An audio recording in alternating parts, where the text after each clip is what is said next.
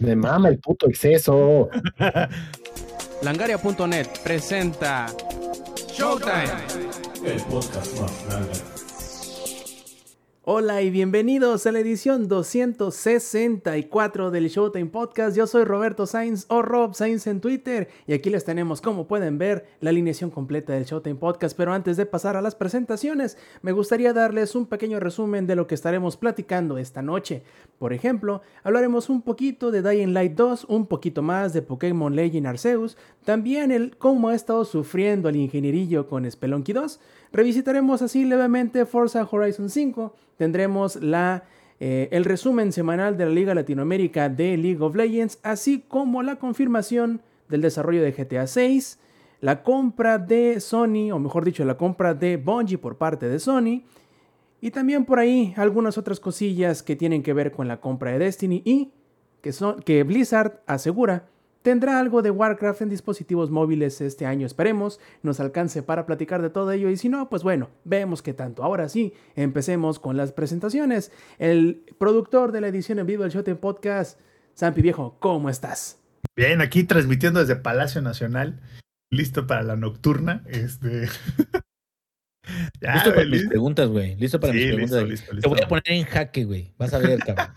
Te voy a sacar a la verga. Este, todo, todo bien, güey. La neta, disfrutando aquí el puentecito inesperado. Inesperado porque apenas me di cuenta el viernes que era puente. Entonces, eh, todo bien. Triste porque fui al Seven y se nota que es puente. Nomás quedaban cinco caguamas y las me tuve que llevar las cinco caguamas. Pero bueno, no todo es perfecto en esta vida. Te faltó previsión como a un cierto Twitchstar que conocemos como Lex, que hace un par de semanas le tocó ley seca y no se dio cuenta sino hasta que le llegó a la sequía. Viejo, ¿cómo estás? Hey, ¿Qué onda, gente? ¿Cómo están? Bienvenidos, bienvenidas, bienvenidas todos al stream. Espero que se le vaya a pasar muy bonito. Eh, como pueden ver el día de hoy, tenemos del lado de los rudos al buen Samper, atrás de lo, para los que no nos, nos pueden ver, ¿no? Está el cabecita de algodón detrás de Samper. Y del otro lado tenemos al ingenierillo con el lado de los reporteros, ¿no? Eh, vamos a ver ahí un enfrentamiento muy sabroso, como pueden ver todas las mañanas. En la El- llamada... el- el Inge va a empezar. ¡Místico! Algo así fino como lo que suele pasar. Y si en lugar de escuchar mamadas que los hacen enojar, quieren escuchar mamadas que los van a hacer reír, pues para eso llegamos nosotros, para alegrarles su dominguirri o el día que nos estén escuchando. Perfecto, también tenemos ahí, como bien decían, del parte de los periodistas, el ingenierillo viejo, ¿cómo estás? Ahora sí que con los periodistas. Bueno, yo lo que quiero saber es, Samper, ¿qué se siente, güey, llevar el ritmo de un corredor keniano, güey? O sea, ¿qué se siente, güey? Ser el ejemplo de todo un país, cabrón, cuando la verdad es de que estamos todos en decadencia si no fuera por ti. Por ti, nada más, güey. Les dijo que esta quinta transformación iba a cambiar. Es la quinta, este es la podcast. quinta, sí, a huevo, a huevo, la Este- quinta. este- La este parte de podcast, tú, la quinta es la mera quinta, onda, yo, güey. yo les dije, güey, yo cuando me ensamblé este equipo otra vez, dije, güey, la quinta transformación de Langaria iba a ser impresionante con este podcast, güey. Bueno, Y lo- y lo yo ha sido. aquí estoy ya, lo ha sido, pues sí, pero yo aquí estoy ya listo, ya a punto de hacer mis preguntas, tengo mi libretita, güey, estoy ya suscribiéndome a sinpelos.com, este, punto MX, güey, entonces ya aquí estamos listos para el mejor reportaje mexicano sobre videojuegos, cabrón. Perfectísimo, y también tenemos más que, más que listo a Lady Viejo, ¿cómo estás? con puros dolores de cabeza con mis dispositivos. ¿Me escuchan bien? ¿Me escucho bien? Ok, va. Entonces no regresaré este headset a Amazon. Este, muy feliz. Este, ahorita les contaré a más detalle por qué también estoy más que feliz, aparte de lo que he estado jugando, porque hoy llegó algo bonito y especial. ya, ya, ya tocaba, ya tocaba. ¿Y tú, Rob, cómo estás?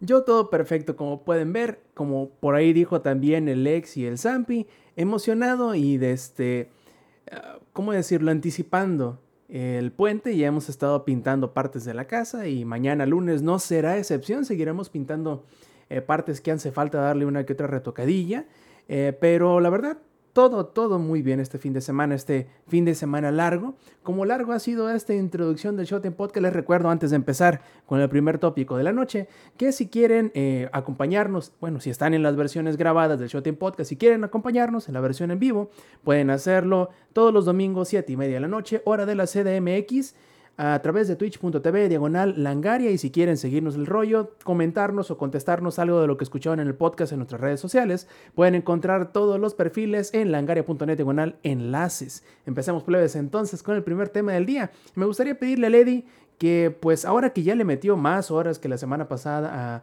Pokémon Legends Arceus o Arceus, nos diga a qué decisión llegó, ¿es Arceus o Arceus? Yo le diré Arceus. No, y en serio, ¿qué te ha parecido después de otras tantas horas más de juego? Este.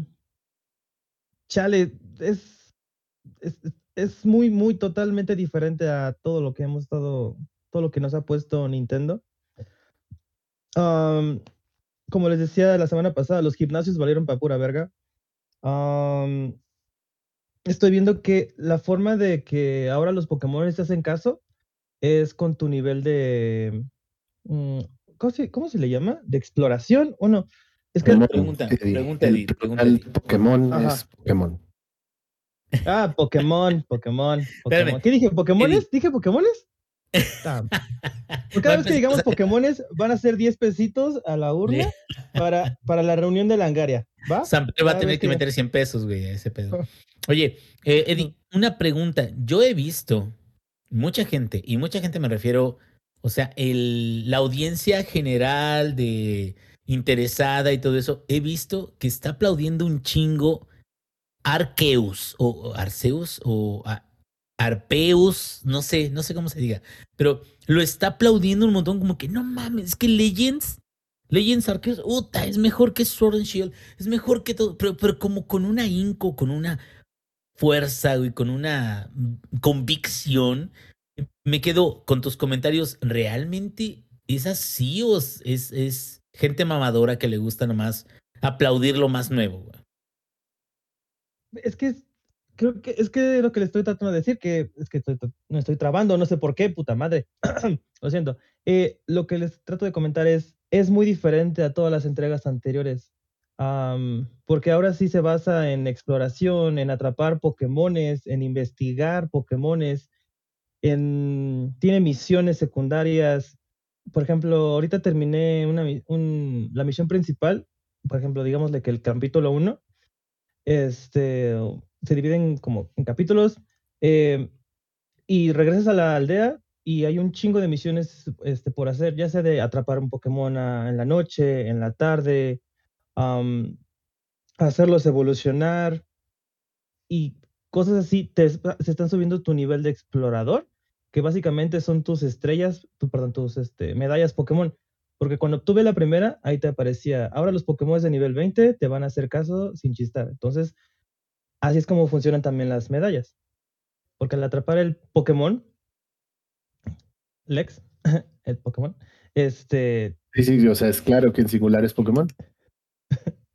y atrapar a los Pokémon eh, y hacerlos evolucionar y así, te va subiendo como que esa barra de experiencia, por así decirlo, cuando el profesor hablas con él, te dice, a ver, ¿qué tanto hiciste? No, pues que atrapaste este, viste a este güey, viste sus ataques especiales y hiciste esto, esto, esto. Ah, ok, esto es tanto de experiencia y te va subiendo más. O sea, si nada más te enfocas en las misiones, en las, las misiones lineales, o sea, lo principal, no vas a avanzar en el juego. Que normalmente era así en los anteriores juegos de Pokémon, que nada más era de vence al pendejo este, vete al gimnasio, dales en su madre y repeat.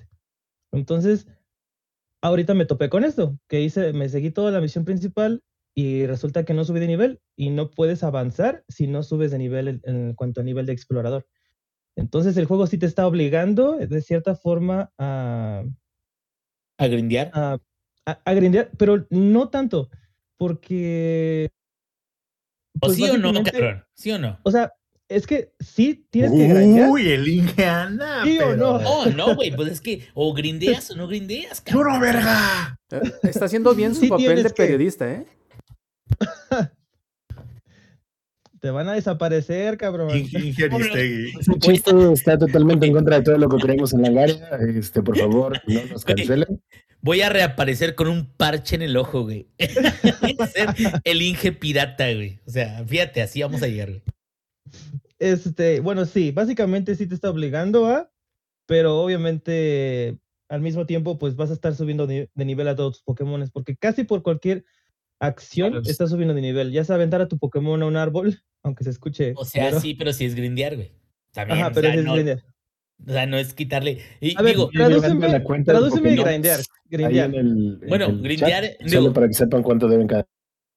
Bueno, al, al- digo, mi, mi, mi, mi concepto de, de grindear es de que no puedes avanzar en la historia principal a menos de que subas de nivel realizando otras actividades que pueden ser submisiones o pueden ser eh, minijuegos dentro de, de este de lo que está disponible en, el juego. Y eso pasó con eh, Assassin's Creed Odyssey.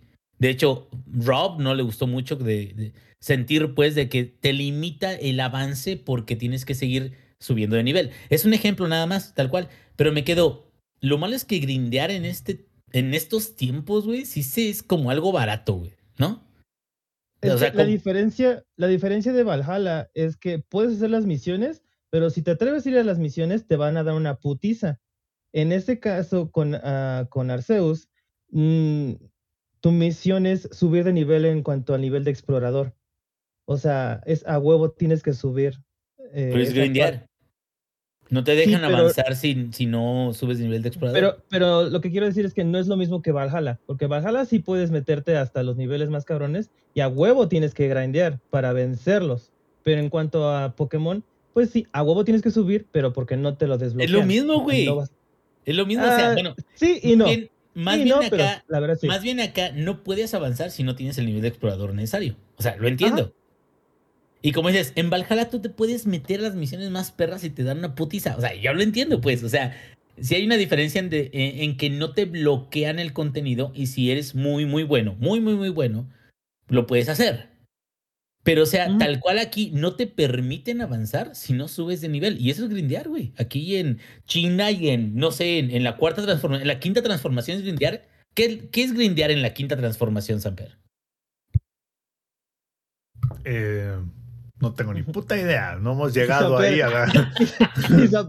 Ay, no está bueno. Yo tengo otros datos.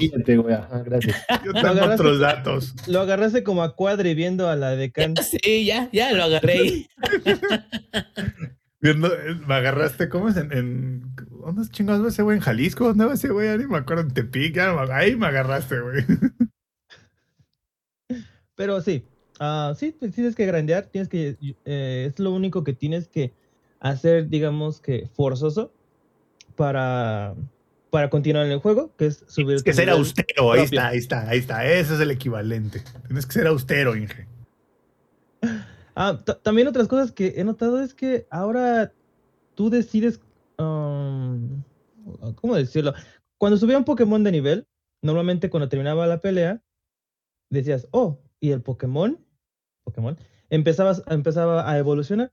Pero ahora puedes dejarlo así, sin, sin que evolucione. O sea, y nada te aparece ahí, ready to evolve. Entonces, pues ya ahí tú, como que te da más, am, más, ah, más control.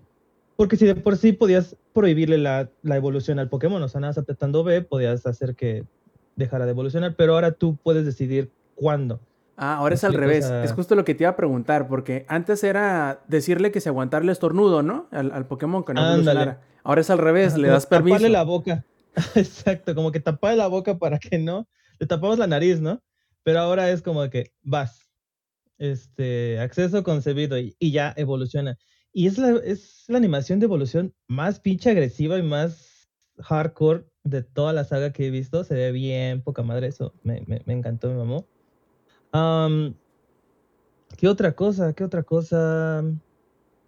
Pues hasta ahí llevo del juego. La verdad me está gustando muchísimo. Oh, encontré otra. eh, acabo de toparme con otra cosa.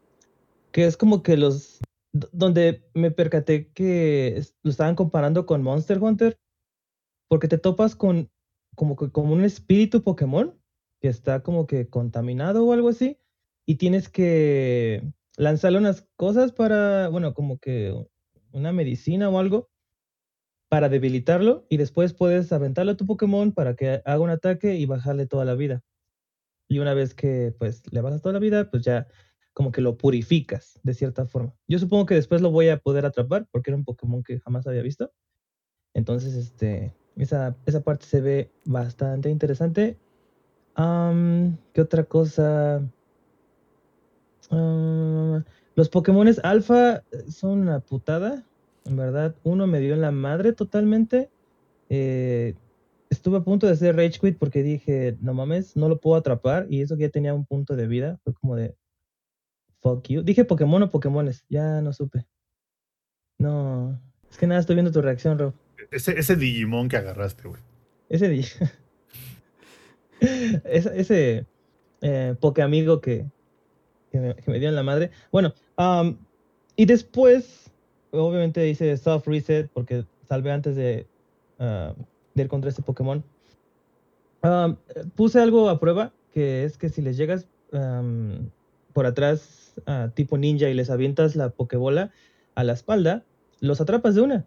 Bueno, o las probabilidades de atraparlos son mayores. Y así resultó. Atrapé un Pokémon alfa, el mismo que me dio una putiza. Me fui a la a la ninja y lo atrapé. Entonces, este, yo creo que es, es- va a ser mi, mi, mi camino a tomar de ahora en adelante. Porque qué nivel de estrés, porque todos mis Pokémon están bien. Este, están bien. Oh shit, dije Pokémones. Joder, Ya, Alex, ya, ¿quieres supéralo, ya. entonces, atrapar Pokémon de esa forma es tu camino ninja. Si me quita mis niveles de estrés, sí. Pero, de ser necesario, escogeré la guerra y me, me iré a, a los putazos. De veras, ¿Mande? de veras. Sí, de veras. Ah, sí, de veras. noches. Sí, Oye, Eddie. de veras. Una pregunta. Vamos a imaginar que tú eres el director o el productor del próximo Pokémon. Ya, ya sabemos que Arceus es un spin-off. Vamos a suponer que tú eres el productor o director de la siguiente entrega principal de Pokémon. ¿Qué mecánica o mecánicas te llevarías a esa eh, a la siguiente generación ya bien hecha de, de- Pokémon? Así el juego base, como está eh, Arceus. O sea, no, no, no lo. eh, que lo llegasen a regresar a como está en, en Sword and Shield sería dar tres pasos atrás. Porque el hecho de que puedas aventar a tus Pokémon, eh, tu Pokémon al, al, al- aire libre y interactúen es muy bonito. O que puedas estar así en la intemperie y ves un Pokémon y la avientas al tuyo para empezarse a darse la madre. Está muy, muy padre. No sé si han visto los memes de que del 90 y qué, del 95, 98 para el 2021, los Pokémon, eh, los Pokémon salían, la madre, este, salían de la hierba. Pero ahora tú sales de la hierba para atrapar a los Pokémon. Este, ¿Cómo han cambiado los tiempos? ¿Cómo han cambiado los tiempos? Los papeles se han, no es el. Japón antiguo, solamente es Rusia. Exacto. En, en Ah. la madre Rusia, tú atrapas, tú acechas a los Pokémon desde la hierba alta. Exacto. Pues no sé, Eddie, yo, yo sigo sin poder salir de la hierba, güey. Muchos de los que trabajan en call center tampoco pueden salir de eso. No, nomás no salíamos del pasto. Entonces, ah, Rob, no, la verdad, no, no vería a Pokémon saliendo de, de Arceus, o sea, de lo que está trayendo Arceus. Obviamente, tal vez sí, meter un, un- más cosas, por ejemplo, de social, de que pudieras eh, ta- batallas en equipo con tu, con un amigo o algo así. O sea, agregarle más no quitarle. Porque de ser así, lo único que va a pasar sería un backlash como lo que fue en Sword and Shield, que sería que si de por sí, no sé si lo han escuchado, pero no hay un backlash de los Pokémon, de todos los Pokémon que faltan, que son como el 70%. Entonces, eso quiere decir que hubo bastantes cosas para compensar todo lo que no hubo, a comparación de Sword and Shield, que no trajo nada nuevo, más que. Más que. ¿No? No, no. Lex, ¿qué trajo Sword and Shield? Decepción. Ah, Tristeza. de decepción. No, la Oye. tristeza estaba ya. Trajo ¿Qué no una, ¿qué no había una versión Sword and Shield en Pistol, güey? ¿O que era en Gun? ¿No había una versión pistola, güey? La versión pistola habría estado bien pistolas, güey. Güey, me La habría del norte. Con que hubiera una versión que trajera. No sé, hay muchas cosas que le cambiaría a Espada y Escudo. Porque, repito, es el único juego de Pokémon que no he terminado y. A ver, me gusta hacer cosas repetitivas, por eso me gusta Pokémon y había jugado todos. Y esta vez fue como de. No, güey. Da, ya, güey, ya, ya no puedo. Ya no puedo, esto no es para mí. Y efectivamente, el juego está enfocado más para los jugadores novatos y no tiene nada de malo. Tiene su Yo- sistema yo- competitivo. Yo solo voy a, voy a decir yo cuál creo yo que es el mayor problema de Pokémon. Es la gente de Nintendo. 30 años que está jugando un juego de RPG para niños, ¿no? Entonces yo creo que ese es el mayor problema. Ajá, justo. De hecho, de hecho, de hecho, ese es el problema. sí. Es que el juego no es para nosotros. Pero, por No, ejemplo, güey. O sea, más bien seguimos aferrados, güey, así como, no sé, güey, como pinche chaborruco, güey, que es como de... Sigues ahí en el antro que tengas 45 años y te estés durmiendo con una... putazos, además, ¿no? Sí, exacto, güey. No, oye, Sampi es aferrado como pedo, pero aferrado a la taza, güey. Cuando está. Así andamos, güey. Más aferrado que... Luego Más se aferrado- ahí con todo y el frío, güey. Más aferrado que tus llaves en el alcoholímetro, güey. Y ahí estás, güey. O sea, Oye, Eddie, hablando de que tú dices que no te gustaría quitarle nada para pasar a la siguiente generación, pero ¿qué te parecería? Porque he estado escuchando y leyendo por ahí que con Arceus como que medio se hace innecesaria una versión dual como habían sido todas las generaciones anteriores. Ya ves que era color 1, color 2 o material 1, material 2. Y digamos que con Arceus eso no se hizo, o sea, no hubo dos versiones del mismo juego, pero porque están permitiéndote hacer que evoluciones a esos Pokémon, que podías hacerlo mediante el intercambio, pero de otra manera.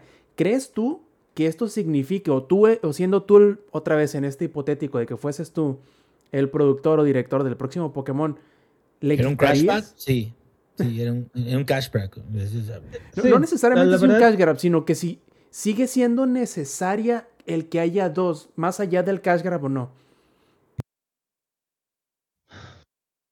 ¿Cuándo fue necesario? Yo digo que eso fue necesario nada más en las primeras versiones. yo creo que ni ahí, Eddie. O De sea, gimmick, ¿no? O es que era el gimmick de que, de que tu amigo comprase la otra versión y e intercambiasen todos los Pokémon. Este, Es como, es como, ahí te va. Forza Horizon, edición azul y edición amarilla. En la edición azul tienes dos coches más y en la edición amarilla dos coches más. Güey, no tiene sentido. Es como, nunca tuvo sentido, güey. No, yo, Es yo que, a entiendo. ver, espera, es que aquí es la comparación no, no da lugar porque no es lo mismo. Porque no es como que Forza te hubiera dicho desde un inicio, ah, ¿sabes qué? Si quieres tener, eh, o- solo puedes escoger entre tener o un, este, o un Charger o entre tener un Mustang. Y si quieres tener los dos, vas a tener que intercambiar el Charger con tu compa que se compró la otra versión. Y Pokémon desde el inicio de sus tiempos ha sido así. No estoy diciendo que esté bien, solamente estoy diciendo que es una comparativa muy distinta y Es que, que no, tú- no, no hace sentido.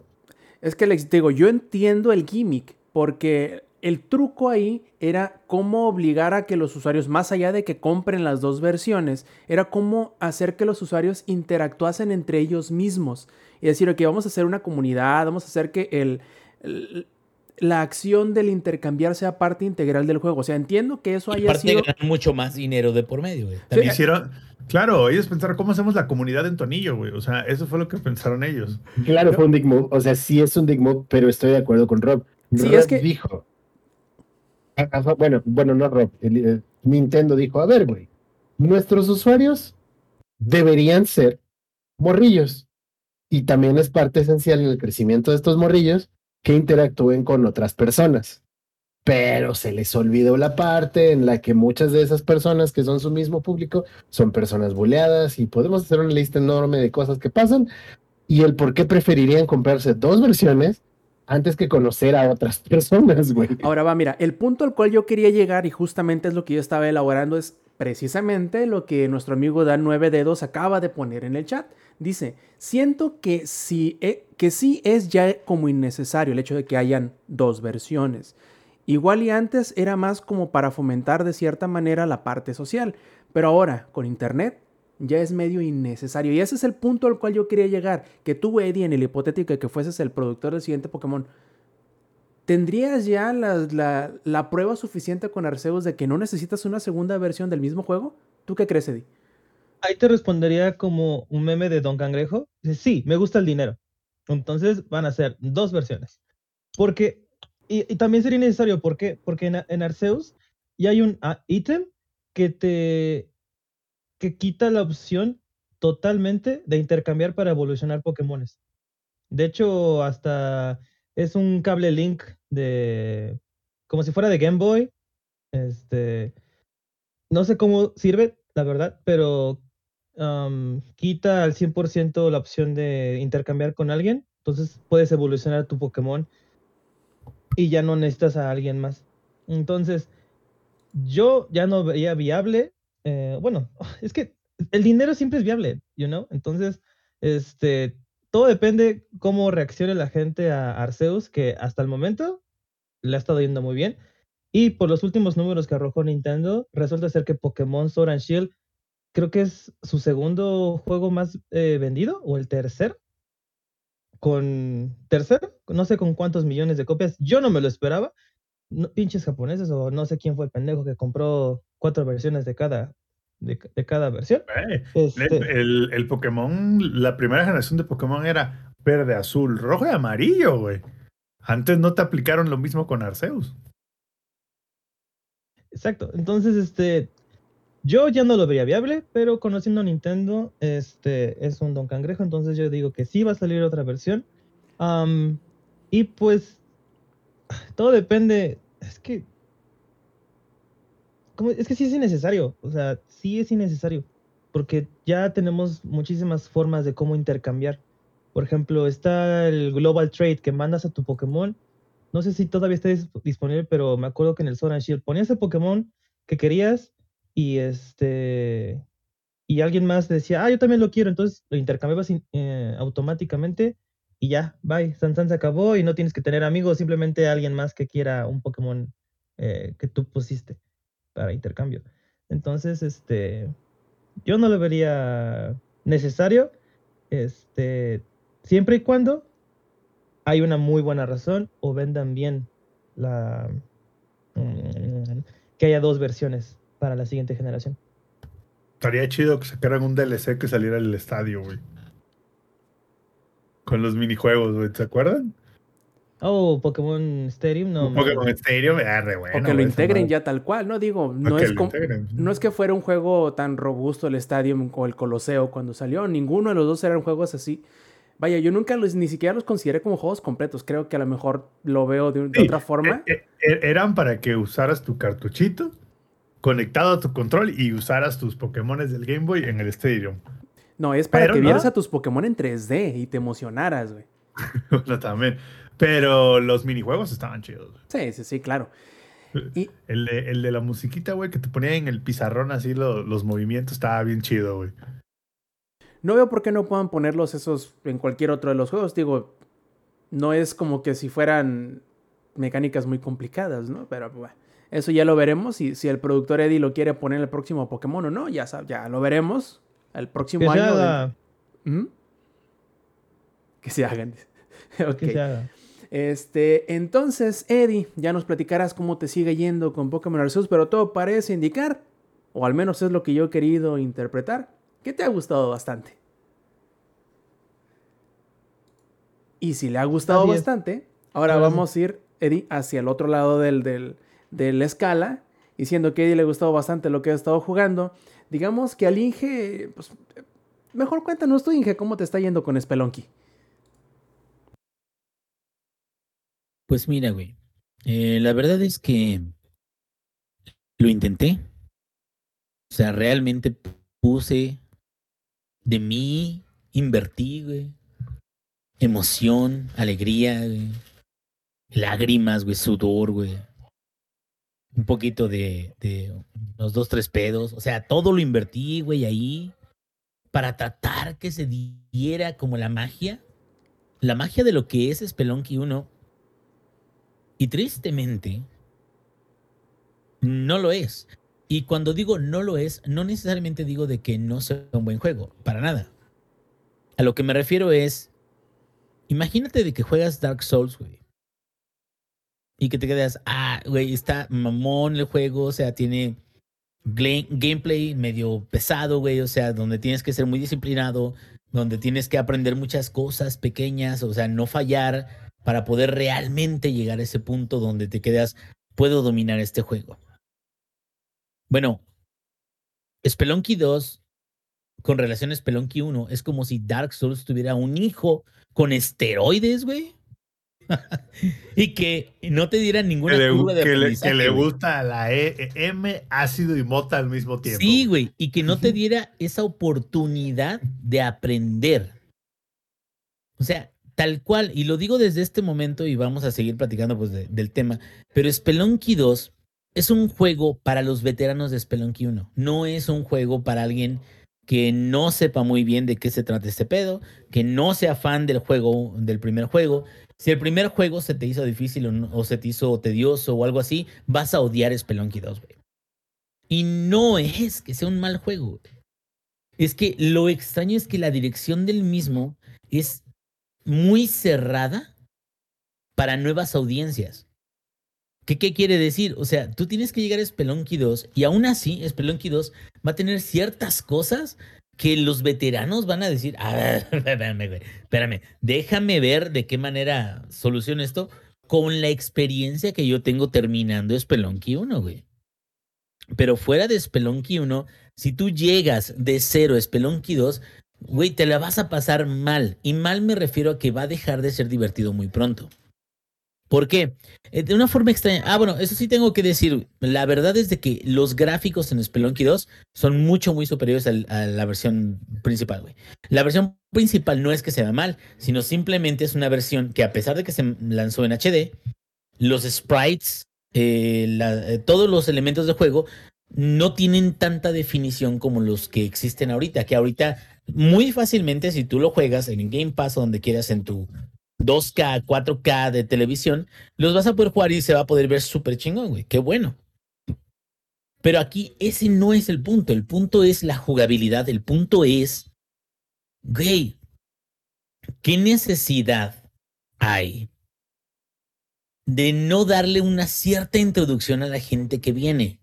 De no darle una curva de aprendizaje a aquellos que a lo mejor se quedan, güey, yo escuché que Spelunky 1 era un juego bien mamón, bien chingón, güey. Bueno, déjame probar Spelunky 2, güey. Y se encuentran con un muro de ladrillos, güey, que no pueden cruzar. Porque la verdad es de que Spelunky 2 está diseñado para los veteranos de Spelunky 1, güey. O sea, y digo, mm, ahorita vamos a hablar un poquito de, haber revisitado a, a Forza Horizon 5. Me quedo, güey, yo llegué a Forza sin haber jugado los Forza previos y me encantó, cabrón.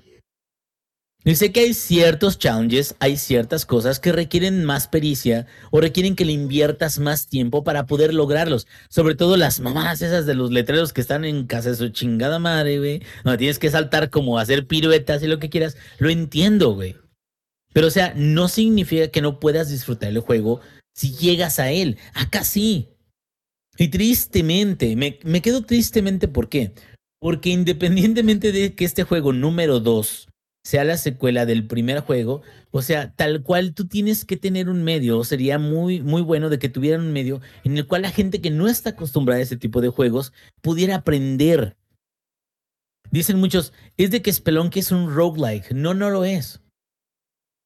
Sí hay, lleg- llegas a ciertas partes o ciertas situaciones donde ya puedes empezar a usar ciertas cosas, pero no es como Hades o como Hades. O sea, no es algo donde vayas mejorando continuamente para poder llegar al final. O sea, es como si un ejemplo, güey. Es como si yo tuviera Sekiro, güey. Y Sekiro lo tuviera que empezar de cero cada vez que me muriera. O sea, no mames. O sea, está bien. Porque te quedas, bueno, algún momento te volverás tan bueno como para terminar el juego. Pero, no le quieres invertir las 18 horas para volverte así de bueno, güey. Y es que para invertírselas, el juego tendría que ser muy divertido. Ah, El problema es que el juego no es tan divertido. ¿Cómo es, qué es, ¿Cuál es la definición de divertido, cabrón, de la gente? Bueno, puede ser que disfrutes el audio, que disfrutes este, las mecánicas, que disfrutes los minijuegos, pero la verdad es de que tú te encuentras o te enfrentas con primeros tres, cuatro niveles de algo que le llaman este, bueno, la zona inicial, que es como unas cuevas. Y esta zona inicial de cuevas, conforme vas avanzando, se te van haciendo más tediosas, más tediosas, más repetitivas, más repetitivas, y llega un punto donde de plano te quedas, güey, o sea, ¿qué estoy haciendo, cabrón? Y pasas esa zona y empieza a haber muchos más biomas. Y, güey, ya los demás biomas son muy buenos. Y cada vez que tú juegas eso de, de que se haga de forma procedural, te da, te da capacidad de decir, ah, ok, o sea, lo voy a, a disfrutar de una manera distinta. Pero no es suficiente. No es suficiente esa forma procedural como para cubrir 100% la frustración que te causa el que la curva de aprendizaje empiece donde terminó Spelunky 1. güey. Entonces, voy a serles bien sinceros. Las mecánicas vienen heredadas de Spelunky. No es que sea un mal juego. Viene prácticamente la versión 2.0, pero es versión 2.0 en dificultad también. Entonces, si ustedes quieren entrarle al juego, a Spelunky 2, a la franquicia tal cual, lo pueden hacer. Yo les recomiendo que entren en el primer juego. O sea, ya Spelunky 1 tiene mejores gráficos, los efectos de, de, de cuando te mueres o cuando explotan las cosas están mejor hechos. Aún así, ustedes deberían de empezar, si es que les gusta la franquicia o les interesa, deberían de empezar con la primera entrega. En lugar de empezar con la segunda y frustrarse tanto que avienten todo a chingar a su madre. Y esa es mi opinión sobre Spelunky. Dos hijos de la verga. Inge, ¿pudo ser un DLC? Pudo haber sido una expansión. DLC expansión. Pudo haber sido la versión 2.0. Pudo haber sido. Es lo que yo les decía hace ratito. Es como si tú, de Doom normal, de 2016, te dijeran, ah, ok, en lugar de empezar a jugar Doom normal y conocer las mecánicas y todo eso, en lugar de eso, vas a empezar a jugar con la dificultad de Doom Eternal The Old Gods, güey. Que Doom Eternal The Old Gods ya no es nada más, y yo lo comenté cuando platicamos acerca del DLC, ya no es nada más jugar y matar demonios, no, güey, y la historia tal cual. Es, o sea, tienes que utilizar todos los elementos que tienes a tu disposición, las ejecuciones, la este, sierra, tienes que utilizar todo lo que tienes y tienes que matar enemigos muy específicos para que realmente puedas salir victorioso en una dificultad, digamos, estándar o Hurt Me Plenty, güey. O sea, la verdad es de que saltar a ese punto, a menos de que ya seas veterano o que conozcas la serie, no, no es una experiencia muy agradable. Y estamos hablando, cuando menciono, por ejemplo, Sekiro, estamos hablando de que tú con Sekiro sabes de que va a haber un pedo, ¿no? O sea, que va a haber una, un, un, un reto ahí con los mini jefes, con los jefes normales. Aquí el problema es este, güey, que Sekiro te permite avanzar una vez que hayas superado tus retos. Aquí te dicen, te vas mucho a la verga, puto. Te mueres de 56 formas distintas y empiezas de ser hijo de la verga. Eso es lo que yo siento que a mí me molesta de la forma en la que se entrega ese gameplay. No que sea mal juego, porque en ningún momento estoy diciendo que sea mal juego. En, solamente quiero decir, jugué un poquito, o sea, después de eso, instalé el Spelunky 1, jugué un poquito de Spelunky 1 y está mucho más accesible, me daban un poquito más de ganas de explorar las zonas, de aprender de los elementos negativos y tal cual parece que Spelunky 2 trata de, de cazarte en la primera zona, güey. Y en los primeros niveles trata de hacerte sufrir como para que, como para hacer el statement o como para decirte, no soy igual al primero. Y te quedas, güey, ya sé, cabrón. Pues me costaste otro pinche varo. ¿Cómo vergas no voy a saber que eres otro diferente? Y bueno, esa es la opinión. Yo les recomiendo que si están interesados en la franquicia, empiecen con el 1 y terminen con el 1 antes de empezar con el 2, porque si no, podría ser algo no muy agradable para ustedes. En pocas palabras, el Inge dijo, yo pensé que era sadista hasta que sacaron el látigo. Güey, y a lo que voy es esto, yo, yo he terminado Dark Souls 1, Dark Souls 3, he, terminado Bloodborne, he eh, platiné Bloodborne, platiné Sekiro, güey. O sea, estoy esperando el Den Ring, pero es diferente el tipo de avance y el tipo de progreso a que simplemente te echen un chingo de retos y órale, güey, pártele la madre. Terminé Cuphead, güey. O sea, no creo que sea una persona que, que se rinda muy fácilmente. Y para que esta situación, la verdad, me desespere, es que creo yo de que sí toman como referencia de que tú ya tienes que tener cierto conocimiento de antemano. Y siento que sí se siente, hasta cierto punto, injusto, güey. Perfectillo. Entonces, ahora tomando nota de una, digamos, frase célebre del, del show televisivo cómico que conocemos como The Office, Eddie, tienes que hablarnos de parkour, parkour, parkour en Dying Light 2. Parkour. no mames. Ay, no. ah, yo, e- este, este pinche juego lo esperé. Creo- yo creo que fue el que más esperé, de no ser por el de Suicide Squad, que este, se, se- se va a retrasar Suerte, ¿no? hasta, la, hasta la siguiente de la siguiente generación. O sea, como que dijo. Como que, como que dijo. Este. ¿cómo? Este. ¿Qué se llama? Ah, puta madre, se me fue el nombre. Bueno, olvídenlo, olvídenlo el chiste, ya, ya valió verga. No, está hablando de Dying Light 2, la verdad. am, pues creo que las ansias, bueno, las expectativas de este juego estaban un poquito muy arriba por todos los retrasos que sufrió y por el retraso que sufrió en el 2020, porque de un momento para otro dijeron, porque habían dicho marzo o primavera del 2020. Y ya estábamos en febrero y nada. Y así de qué va a pasar. Y de repente, pum, se retrasa hasta nuevo aviso. Este, y las cosas no pintaban nada, nada bien. Y pues bueno, ya salió eh, el pasado 4 de febrero. Em, he escuchado, o había leído que había muchos bugs y que el primer parche era para arreglar un buen de bugs. Yo, la verdad, no he encontrado más que uno. o Pero a lo no me mejor ya tienes, o a lo mejor ya tienes ese parche. No, porque ¿qué crees? Cuando lo descargué el martes, que este, nos dieron la copia, muchísimas gracias, este, nada más se descargó el juego y ya. Y Ah, para el miércoles en la noche que llegué a jugarlo, ya me estaba llegando el parche. O sea, ya, ya se había descargado. Que se descargó en nada, creo que pesó menos de, menos de un giga. Este, pero ya se había instalado el, el parche. O sea, y de uno para otro no encontré nada de diferencia. Entonces yo no sé si fue suerte o la versión que cada quien le toque reseñar, pero yo que estoy haciendo la versión de PlayStation 5, no he encontrado nada más que una cosita donde un enemigo que digámosle que es el que le grita a todo mundo cuando eh, te ve, este, no le puedo hacer daño. Ah, literal, está invisible, o sea, está visible, pero no, no es tangible el güey, entonces es como de shit, y tengo que correr, ¿no? Y ya está ahí, pero no me afecta en lo absoluto, o sea, no, no es un game, game breaking bug, no, para nada. Am, híjole, de este juego.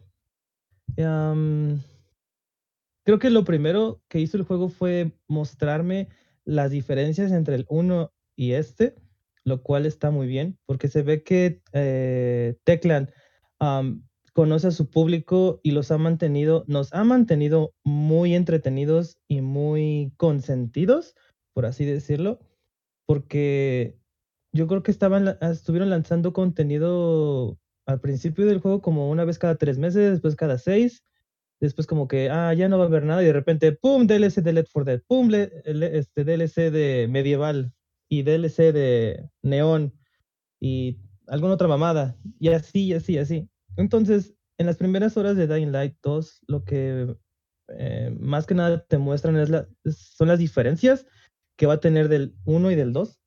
Por ejemplo, la primera es el combate, porque literal, no es como si fuesen a haber combos, pero sí ciertas acciones con el ambiente pueden provocar que hagas ataques más fuertes o que uses el entorno a tu favor. O sea, ahora no solamente el parkour es para escapar, sino también para atacar. Eh, por ejemplo, cuando haces un bloqueo con tu arma, porque antes las únicas veces que podías hacer bloqueos eran con escudos, ahora puedes hacer bloqueos con armas. Este, que para los que tuvieron la versión de PC, esa actualización llegó a Dying Light 1, que podía hacer bloqueos con armas, pero para la versión de consola jamás llegó. ahora que puedes hacer bloqueos, como que los estoneas, los dejas medios bobos, saltas sobre ellos, pero como que saltas como haciéndoles caballito, y si hay un enemigo atrás, este, les das dos, una patada voladora, o sea, el dropkick, drop, el, el famoso dropkick. Y así. Entonces, este, se ve más fluido, porque antes era bien tedioso la parte de los, cuando peleabas con humanos, porque era de, ojalá y tenga las armas suficientes o ojalá tenga vida suficiente, porque luego eran bien, bien castrosos. Ahora no, ahora sí es, es bastante divertido. ¿Qué otra cosa? Oh, lo que más me... ¿Qué pasó, Rob? Yo sé algo. A decir, hablando de armas, ¿mantiene lo de la degradación de armas y equipamiento?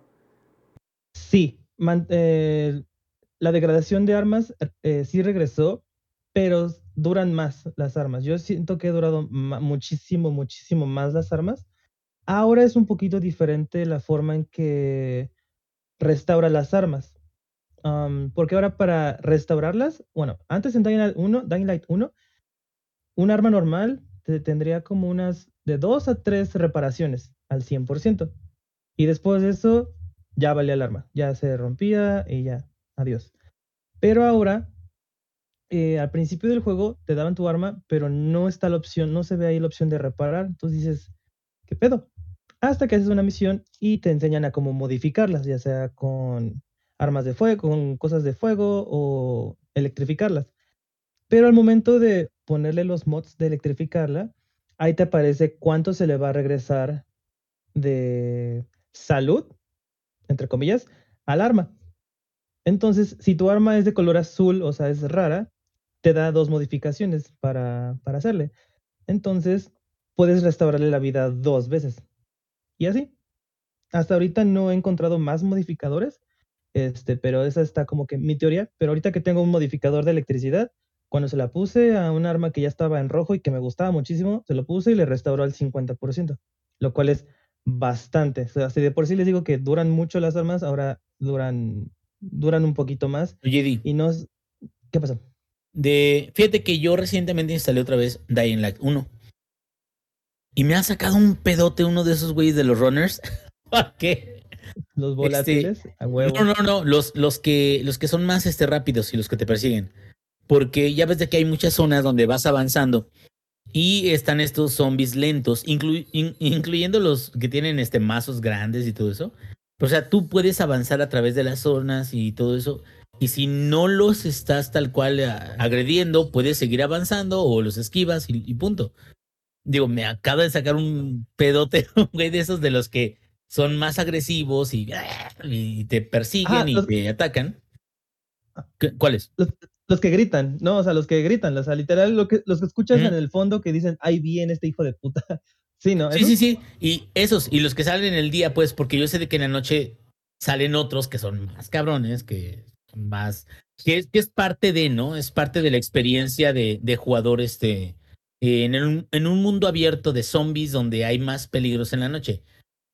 Digo, dicho todo esto, ¿crees que realmente se siente como que hay un mundo mejorado con relación al primero? ¿O el primero crees que otorgó más experiencias que te mantienen más inquieto, sobre todo en la noche o con los enemigos que te vas a enfrentar. No, güey, es que ahí te va. Y eso lleva más, más que nada la evolución, porque, o sea, tú como personaje evolucionaste y así. y para aclarar, son protagonistas diferentes. y pasaron ya bastantes años de, si no mal recuerdo, Terán, así se llamaba el lugar.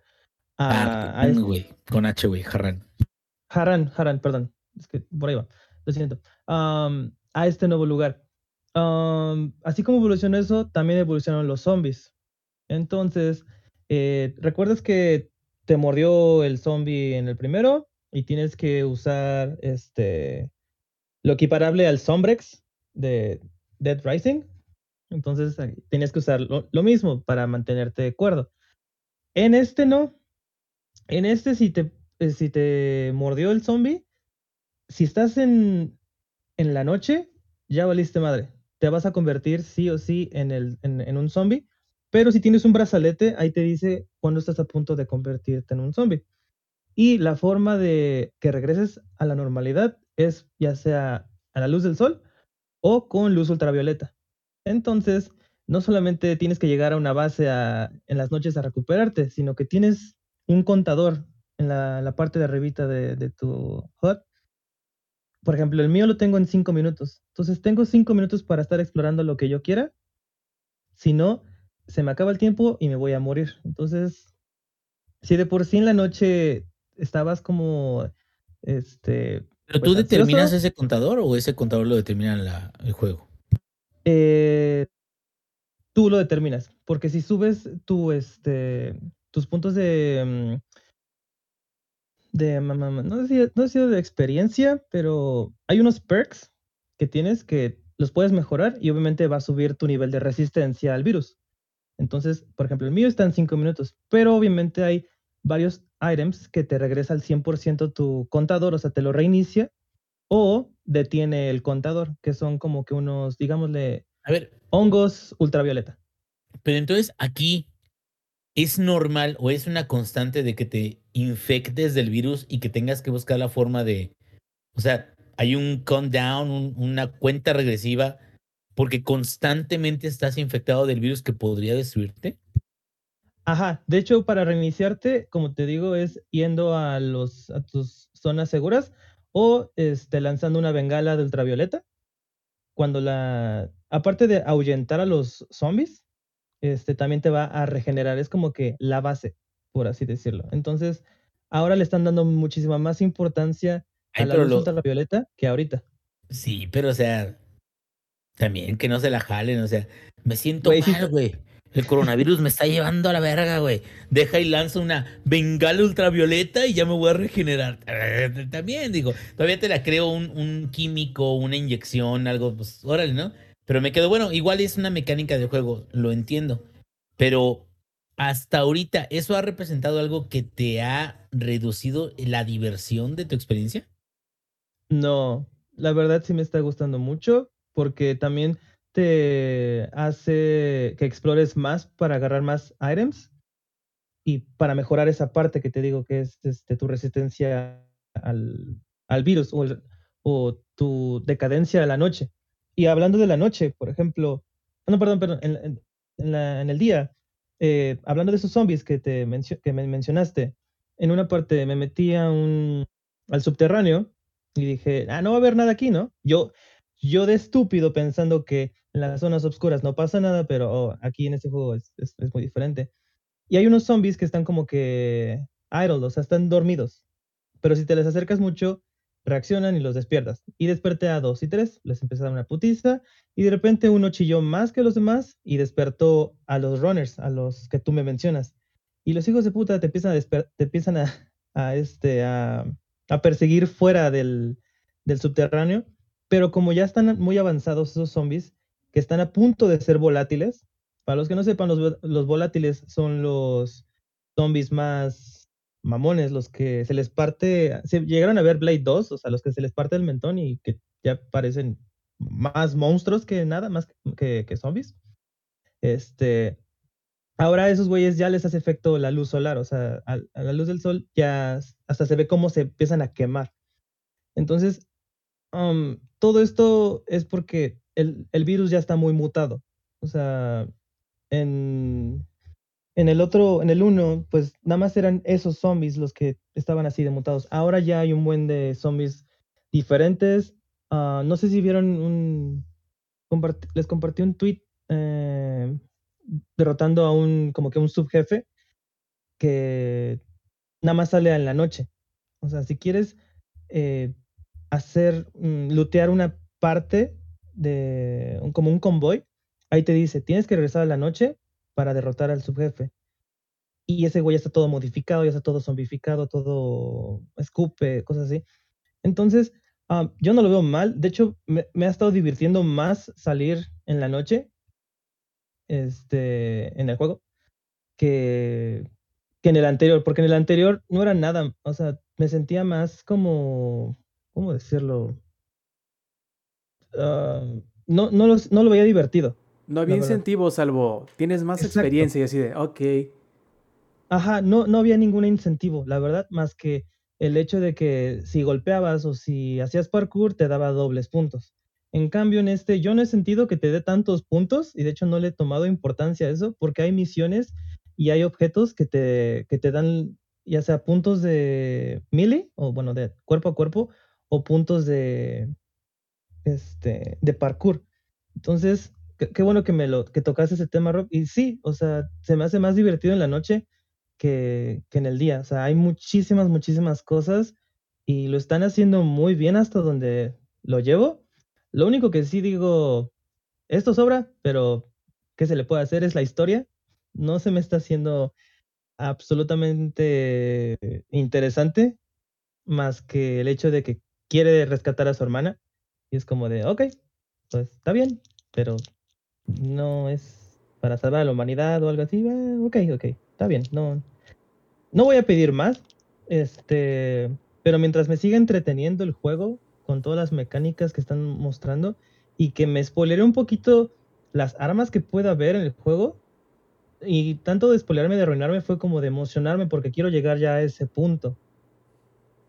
Y también hay más cosas de parkour que dije, ¿cómo, cómo le van a hacer para meter esto? Pero nada más es agarrarle un poquito más la onda. Por ejemplo, tú, luego sé que me preguntas de qué tal la curva de aprendizaje. Y jugaste el 1, vas a, vas a nadar como Aquaman en el 2. Pero si no has jugado el 1 y te vienes directamente al 2, este, sí va a estar un poquito, pues, complicado. Porque va a haber más cosas que vas a empezar a desbloquear y, este, a los veteranos se les va a hacer como que a huevo, pan comido, pero al otro, a los, a los newbies sí podría estar un poquito más difícil. Pero eso sí, no se siente como un downgrade, porque normalmente lo que sucede es que cuando llegas del 1 al 2, el 2 te quitan todos tus superpoderes. Como cuando empiezas un juego de Metroid, que llegas con el enemigo, el final enemy en los primeros minutos y te quita todos tus poderes. En este no, en este no es como en el 1 que empiezas, este, como si fueras un señor de, este, no, no hay que quitar el señor, como si fueras una persona que jamás ha hecho ejercicio y que estás todo lento, gordo y así, sin cardio. No, no empiezas así, afortunadamente, porque eso lo hacía muy aburrido el 1 y muy tedioso las primeras, las primeras horas. En este entras full cardio, todo bien, todo ejercitado. Este. Y hasta ahora lo único que me falta probar es el multiplayer con, con más personas. No. No me queda duda que va a estar muy divertido. Porque si de por sí de uno está chido, no imagino cómo va a ser como de, de más personas. Yo lo que quiero preguntarte, no sé si necesariamente vaya junto con lo de la historia, que ya nos dijiste que al menos hasta donde vas no ha estado como que eh, tan interesante como para hacerlo sobresaliente, pero ya ves que desde el inicio una de las primeras eh, características que estuvieron promocionando bastante fuerte para este segundo juego era que iba a ser muy reactivo ante tus acciones y decisiones. ¿A qué me refiero? Que si te decides en apoyar a cierta facción, iba a empezar a ganar terreno en el mapa, iban a empezar a salir eh, diferentes cosas dependiendo de las cosas que ibas haciendo. ¿Cómo sientes este aspecto en el juego? ¿Sientes que, que sí haces diferencia, que sí vas marcando de... Si vas marcando cambio dentro del juego dependiendo de lo que haces? ¿O es como si en realidad nunca... como si no, no importara tanto los cambios que tú haces con tus decisiones? Ahorita estoy a, creo que estoy a punto de llegar a una de esas fases en donde decides si a la izquierda o a la derecha, o como en Infamous eh, rojo o azul. Entonces, todavía no te podría decir, pero sí te lo está marcando muchísimo, que hay dos facciones o que hay dos, dos cosas que puedes hacer para ayudar o para afectar a la otra persona. Y de hecho ahí te marca el juego. Tus torres de control las va a afectar dependiendo qué es lo que hagas en esa zona. Entonces, ahorita donde yo estoy son, zonas, son zonas azules, que son, por así decirlo, los militares. Y las zonas rojas, que no, no necesariamente son malos, son las personas de el bazar, o es que no, no me acuerdo cómo se llaman ellos. Este, pero no necesariamente por ese rojo son malos. Pues hasta ahorita no, he, no me he topado con una decisión así. Creo que es la siguiente que voy a hacer, porque estoy como que llegando a esa parte. Este, creo que eso sí me lo, me lo llevo de tarea y se los digo la, la próxima semana. Y yo sí espero que haya un cambio, eh, como bien lo estuvieron marcando en cada conferencia o en cada video del juego, de que tus decisiones, tus decisiones, tus decisiones, pues espero que sí sea así y por qué el juego va a durar mil horas y es que quieres completarlo al, al 100%, como Techland dice. Ok, entonces, eh, déjame ver si lo entendí de la manera correcta. Los cambios o las cosas que tú haces, tienes influencia sobre de, son cambios como que muy grandes, no son pequeños, modulares, dependiendo de, de, acciones chiquitas, sino de decisiones dentro de una misión, decir, apoya esta facción en lugar de esta y cambia toda una área. Esa es la teoría. Es, en estricta teoría, así es como, como debe ser. Porque cuando liberé esa atalaya, por así decirlo, ahí te dice, ah, como esta zona ayudaste a estos, ahora le pertenece a estos de azul. Pero ahí te dice, pero si fuese de lado contrario, pertenecería a otra facción. Entonces yo supongo que después, en cierta manera, si ganan más las facciones azules, entonces ahí pues obviamente determinaría un diferente, un diferente outcome en la historia. Pero, como les digo, el juego me ha entretenido más en cuanto a las misiones secundarias y en, y en cuanto a descubrir más cosas este, que la misión principal, que debo de hacerlas. Entonces, este, creo que es lo que me enfocaré. Ah, y otra cosa que no le he encontrado tanta diferencia. Eh, le agregaron cosas más RPG que son, digámosle, armaduras o piezas de equipamiento, por ejemplo, que son los tenis, pants, este, chamarra y para protegerte la cara, un face mask y creo que un gorro. Entonces cada uno eh, está como defensor, atacante o range. Entonces, si te pones de cierto, de cierto tipo de artefacto, pues te va a mejorar ya sea, como le mencioné, en tanque, atacante o, o ranged. Entonces, hasta ese momento creo que es lo que menos he tocado y creo que el juego hace un muy mal trabajo al, al, al mostrarte esa parte porque no hubo tutorial, no hubo absolutamente nada. Entonces, creo que eso sería lo único que sí digo, ¿para qué está ahí? ¿No? Este, pero como bien, bien, uh, buen juego de RPG, al paso de las horas, eh, se va a hacer una gran diferencia en cuanto a, bueno, cuando tengas mejor equipamiento, porque estos te mejoran que 1%, 2%. Entonces, cuando sean equipamientos que te mejoran ya sea 30, 20%, ahí sí va, va a haber una diferencia. Pero hasta ese momento creo que eso sería lo más de, este, ¿eso para qué? Perfectísimo. Entonces, ahora... ¿Una calificación? Ah, cierto, bueno. No, todavía. ¿Qué tanto lo puedes jugar mientras trabajas en remoto? Clasificación previa. Este, hasta ahorita un 8-7. ¡Órale! es que, eh, o sea, como fanboy, 9, 9, 3, 9, 4. Pero como una persona, pues... Uh, normal. normal. Sí, como un 8, 8, 5. O sea, está muy bueno. Um, pero la historia es como de no, o sea, o sea, en pocas palabras se les tendría que caer la casa para que la, como para que no te guste.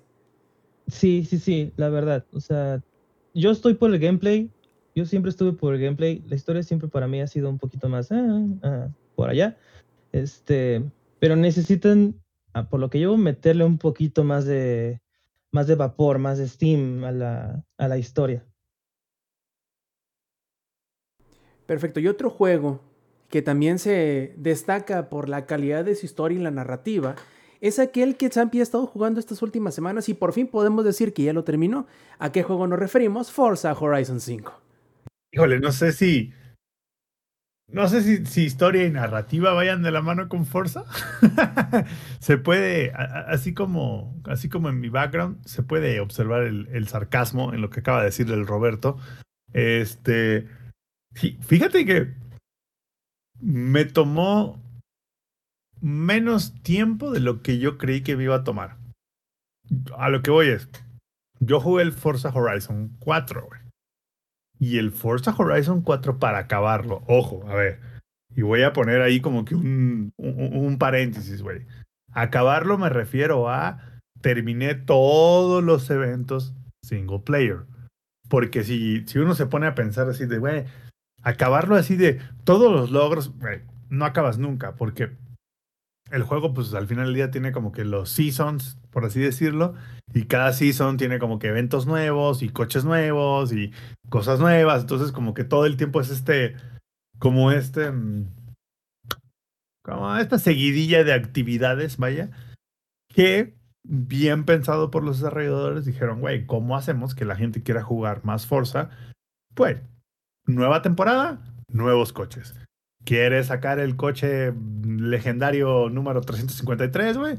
Pues síguele jugando, ¿no? Y en la temporada de invierno ahí estará, y en la temporada de verano ahí estará. Ahora, algo que sí está muy diferente del Forza Horizon 4 y el 5 es que en el 4, las temporadas que habían, que era, este, bueno, ya son las cuatro estaciones del año, sí tenían, vamos, sí había una diferencia sustancial en el mapa.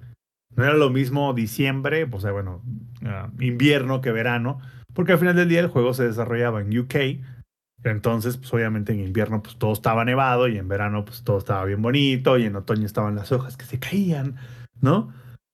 Este juego, digamos que no tiene tantos cambios. Hay algunos muy sutiles, pero al final del día, pues como el juego es en México, no podían así de, güey, en invierno que nieva en todos putos lados. Pues no, ¿no? ¿Va? Pues no. Entonces, como que de ese lado no está tan chido como el, como el 4. De, en, en general, los eventos, la serie de eventos que hay, la serie de carreras que hay, está muy divertido. Y creo que hicieron muy buena chamba, como que incluyendo, sobre todo en los showcase que le llaman ellos, como que integrando cosas muy chidas, ¿no? Hay un showcase que es como un tipo así de, como un carnaval, por así decirlo, y pues terminas manejando como que la carroza del carnaval. Ah, está padre, güey. Eso, eso, está cool, güey.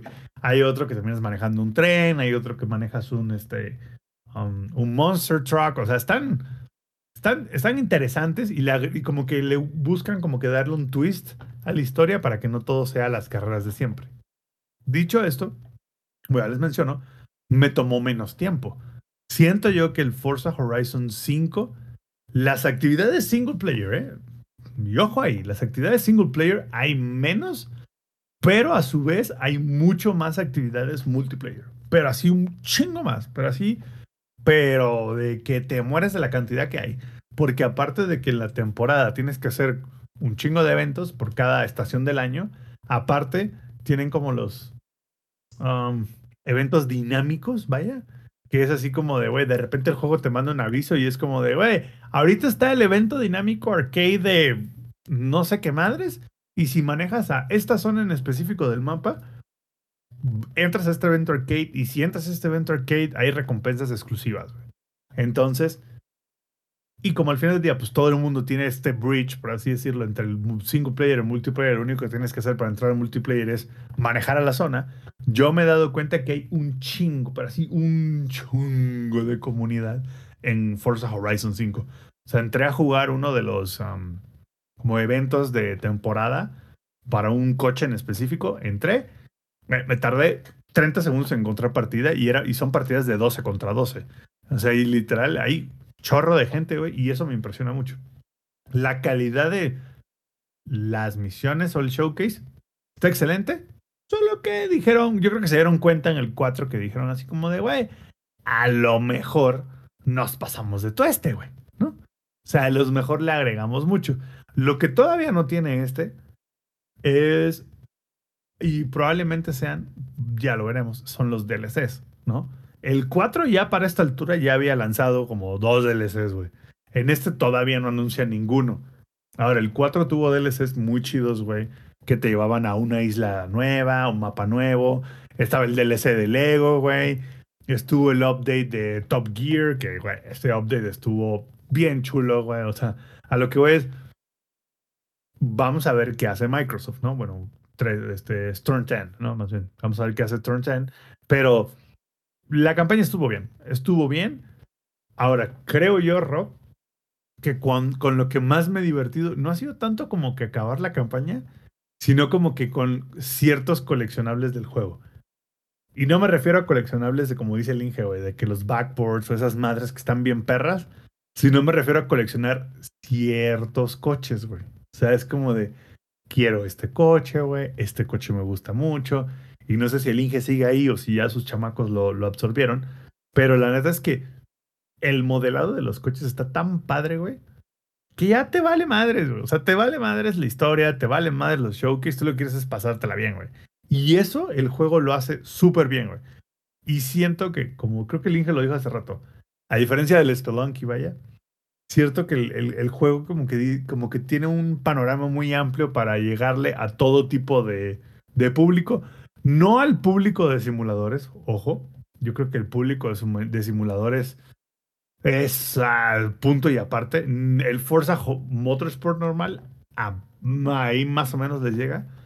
Pero de, de, ahora sí que desde mi primer review del Forza Horizon 5 a este, es, me encantó al inicio y ahorita me súper encanta todo lo que hicieron con el juego. Siento que no, no explotaron al 100% el tema de México, ¿no? Porque es como de primera secuencia, hey amigo, bienvenido a México. Segunda secuencia, ya todo es inglés británico, pero bueno. es un México amorfo, güey. Es un México extraño, güey. A ver, yo tengo preguntas importantes. Como que es México y no es México a la vez, güey. O sea, Sí, como güey. que, Es como, es como como un que es México raro, y nada güey. más es. Sí, raro, extraño, cabrón. Bueno, mira, yo de lo que pude jugar de Forza Horizon 5, la neta, lo que me mamó, lo que me gustó mucho fue, güey, los carros se manejan muy, muy chingón, güey. Mejor que, digo, a lo mejor yo estoy mal, ¿verdad? Y, mi, referente original era Grand Theft Auto 5, pero me quedó Grand Theft Auto 5 se queda pendejo, güey, en la, capacidad de manejo. Ahora sí de que las características de cada uno de los carros, ¿cómo puedes tal cual sentir que un bocho maneja a comparación de un carro deportivo? O sea, creo que Forza Horizon 5 técnicamente es una chulada, cabrón. Neta. O sea, técnicamente, y, como dices tú, y- Ay, se ve mamoncísimo. Pero lo que voy es, como dices tú, no es un simulador. No tiene que serlo. La verdad, no tiene que serlo, güey. Es un juego arcade de, de conducción. Es un juego arcade que tiene ciertos tipos de misiones que tú las puedes ir llevando poco a poquito. No está tan complicado. Yo les comenté en algún podcast anterior, creo que el éxito de que Forza se vea muy bien, que se sienta muy fresco, que, que agraden sus misiones, tiene que ver también con cómo combina las misiones y la jugabilidad que tiene y los mapas que tiene con la música, porque tiene buena música, cabrón. Y no nada más Muy eso, buena música, güey. la música que tiene, la tiene muy bien colocada. Que eso era lo que yo les decía. O sea, si tú entras a una misión que es icónica del bocho y te dice, vas a empezar en esta misión icónica del bocho y vas a tener que llevar estos eh, challenges, estos este, retos y vas a tener que completarla y todo eso. Pero cada vez que empiezas la misión, no entras en un radio genérico, en un radio de música genérica, no, sino que entras en un en una canción específica que te hace sentir como que, ah, ok, estoy aquí dándole esta misión en particular, pero tiene esta, esta fuerza, ¿no? Este impulso, creo yo, de que es de las cosas que a mí me, me gustaban mucho de Vice City, güey. O sea, Vice City, yo creo que para mí es superior en términos de musicalización, tanto de San Andreas como hasta de Grand Theft Auto 5, porque me quedo, es que tenían muy buena, todos han tenido muy buena música, cabrón, pero no todos han sabido cómo colocarla correctamente en ciertas misiones para darte esa sensación como de, güey, estoy haciendo algo relevante o esta misión me gustó, no nada más por el hecho de que el gameplay es chido, sino por también la sensación que me dio esta misión, que muchas veces tiene que ver con la música. Entonces, creo, Samps, yo no he terminado todavía las misiones de jugador sencillo, pero creo la verdad de que este Forza es muy amigable con la gente que no ha conocido Forza antes. Es muy capaz técnicamente en, en darte una sensación o experiencia diferente entre un carro y otro. Y creo que tiene suficiente contenido para que si le quieres meter 200 horas de las metas, fácil, cabrón. Y aparte, el, el tema de la jugabilidad tienen el balance perfecto, güey. A lo que voy es, ni es tan difícil como un simulador, ni tan fácil como Need for Speed, güey. Es como justo, güey. ¿Sabes? Es como ese punto intermedio, ese sweet spot que es como de, sí tengo que entender un poco de la dinámica de los simuladores, pero sin ser hardcore, güey. Pero tampoco es un arcade donde voy a pasar a 300 kilómetros por hora en las curvas, güey. Entonces, como que lo, lo, lo manejan muy bien, güey. Pero así, muy bien. Creo yo, y a lo mejor el Eddie me, me podrá decir, es lo que en su momento Sony intentó con el Gran Turismo Sport. ¿Puedes repetirla? que, que la jugabilidad de Forza es lo que en su momento Sony intentó con el Gran Turismo Sport. Sí se llamaba así, ¿no? Gran Turismo Sport o algo así. Ah, pero es que Gran Turismo Sport eh, no es, o sea, es, o sea, sigue siendo un simulador. O sea, no, no es para nada un Horizon. O sea, lo- que divide o lo que separó el Sport de de las secuelas con se- consecuencia De los Es numerales. que- de los numerales, ajá. Am, uno es que también se, a veces, es que Polyphony Digital es un desmadre, porque siempre lo que ha hecho entre, entre cada versión es sacar como un prólogo. De hecho, si no me recuerdo, creo que fue en el Gran Turismo 4, que salió antes del 4 el prólogo. Entonces, en esta, en esta ocasión sacaron Gran Turismo Sport, que ahí le dieron más peso a la, a la competencia en línea para sacar los torneos mundiales. Porque de hecho, si te metes a Gran Turismo Sport, dependiendo cómo juegues en las competencias este, en línea, son tus puntos de, de competición de... Como, tu como- tarjeta de- como el ranked, por así decirlo. Sí, son tus ranked, pero ese ranked te podía llevar a las competencias nacionales y, y así. O sea, en verdad, eh, creo que el Gran Turismo Sport era, sí fue más enfocado a personas con un poquito más, um, ¿cómo por así decirlo? Eh, es, iba- Zampi, imagínate que Gran. Turismo Sport era lo que... ¿Alguna vez viste o supiste lo que es el GT Academy de, de Gran Turismo? Ujú, Sí, sí, Ah, sí. bueno, es la versión casera de eso. Tú de- del Sport brincas al GT Academy, en pocas palabras. Got it. Yo siempre, fíjate que yo siempre tuve la impresión de que el de Sport estaba intentando competir con el Horizon. Porque si te pones a pensar, entonces Sony nunca ha competido con el Horizon. No, jamás. Lo más cercano fue MotorStorm. Y, y la verdad, de entre el moto, entre Forza Motorsport y Forza Horizon, Horizon tiene 15 veces más los usuarios que el Motorsport, si no es que hasta más. Porque yo lo he jugado los dos, güey. Y, y el Motorsport en su momento no jalaba la banda que jala el Horizon, ¿eh? Neta, el Horizon es una locura la cantidad de banda que sacan. De hecho, hace poco mandaron un tweet los de Microsoft, bueno, eh, Turn 10, y dijeron que tenían algo así como 15 millones de usuarios en Forza Horizon 5. O sea, una verdadera bestialidad, güey, para un juego de carreras. Entonces, después de haberlo jugado inicialmente hasta cierto punto, y ahora que ya literal casi lo acabo y ya casi saco todos los logros, la verdad sí es un juegazo de carreras. Pero así, juegazo de carreras. Y ah, creo que alguna vez no sé si fuiste tú, Rob, o alguien me preguntó así de para quién estaba hecho Need for Speed.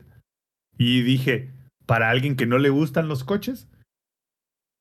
Forza Motors, Forza Horizon es al contrario, güey. Forza Horizon está hecho para la gente que ama los coches y ama la competición. Güey, y tal cual, está en Game Pass, güey.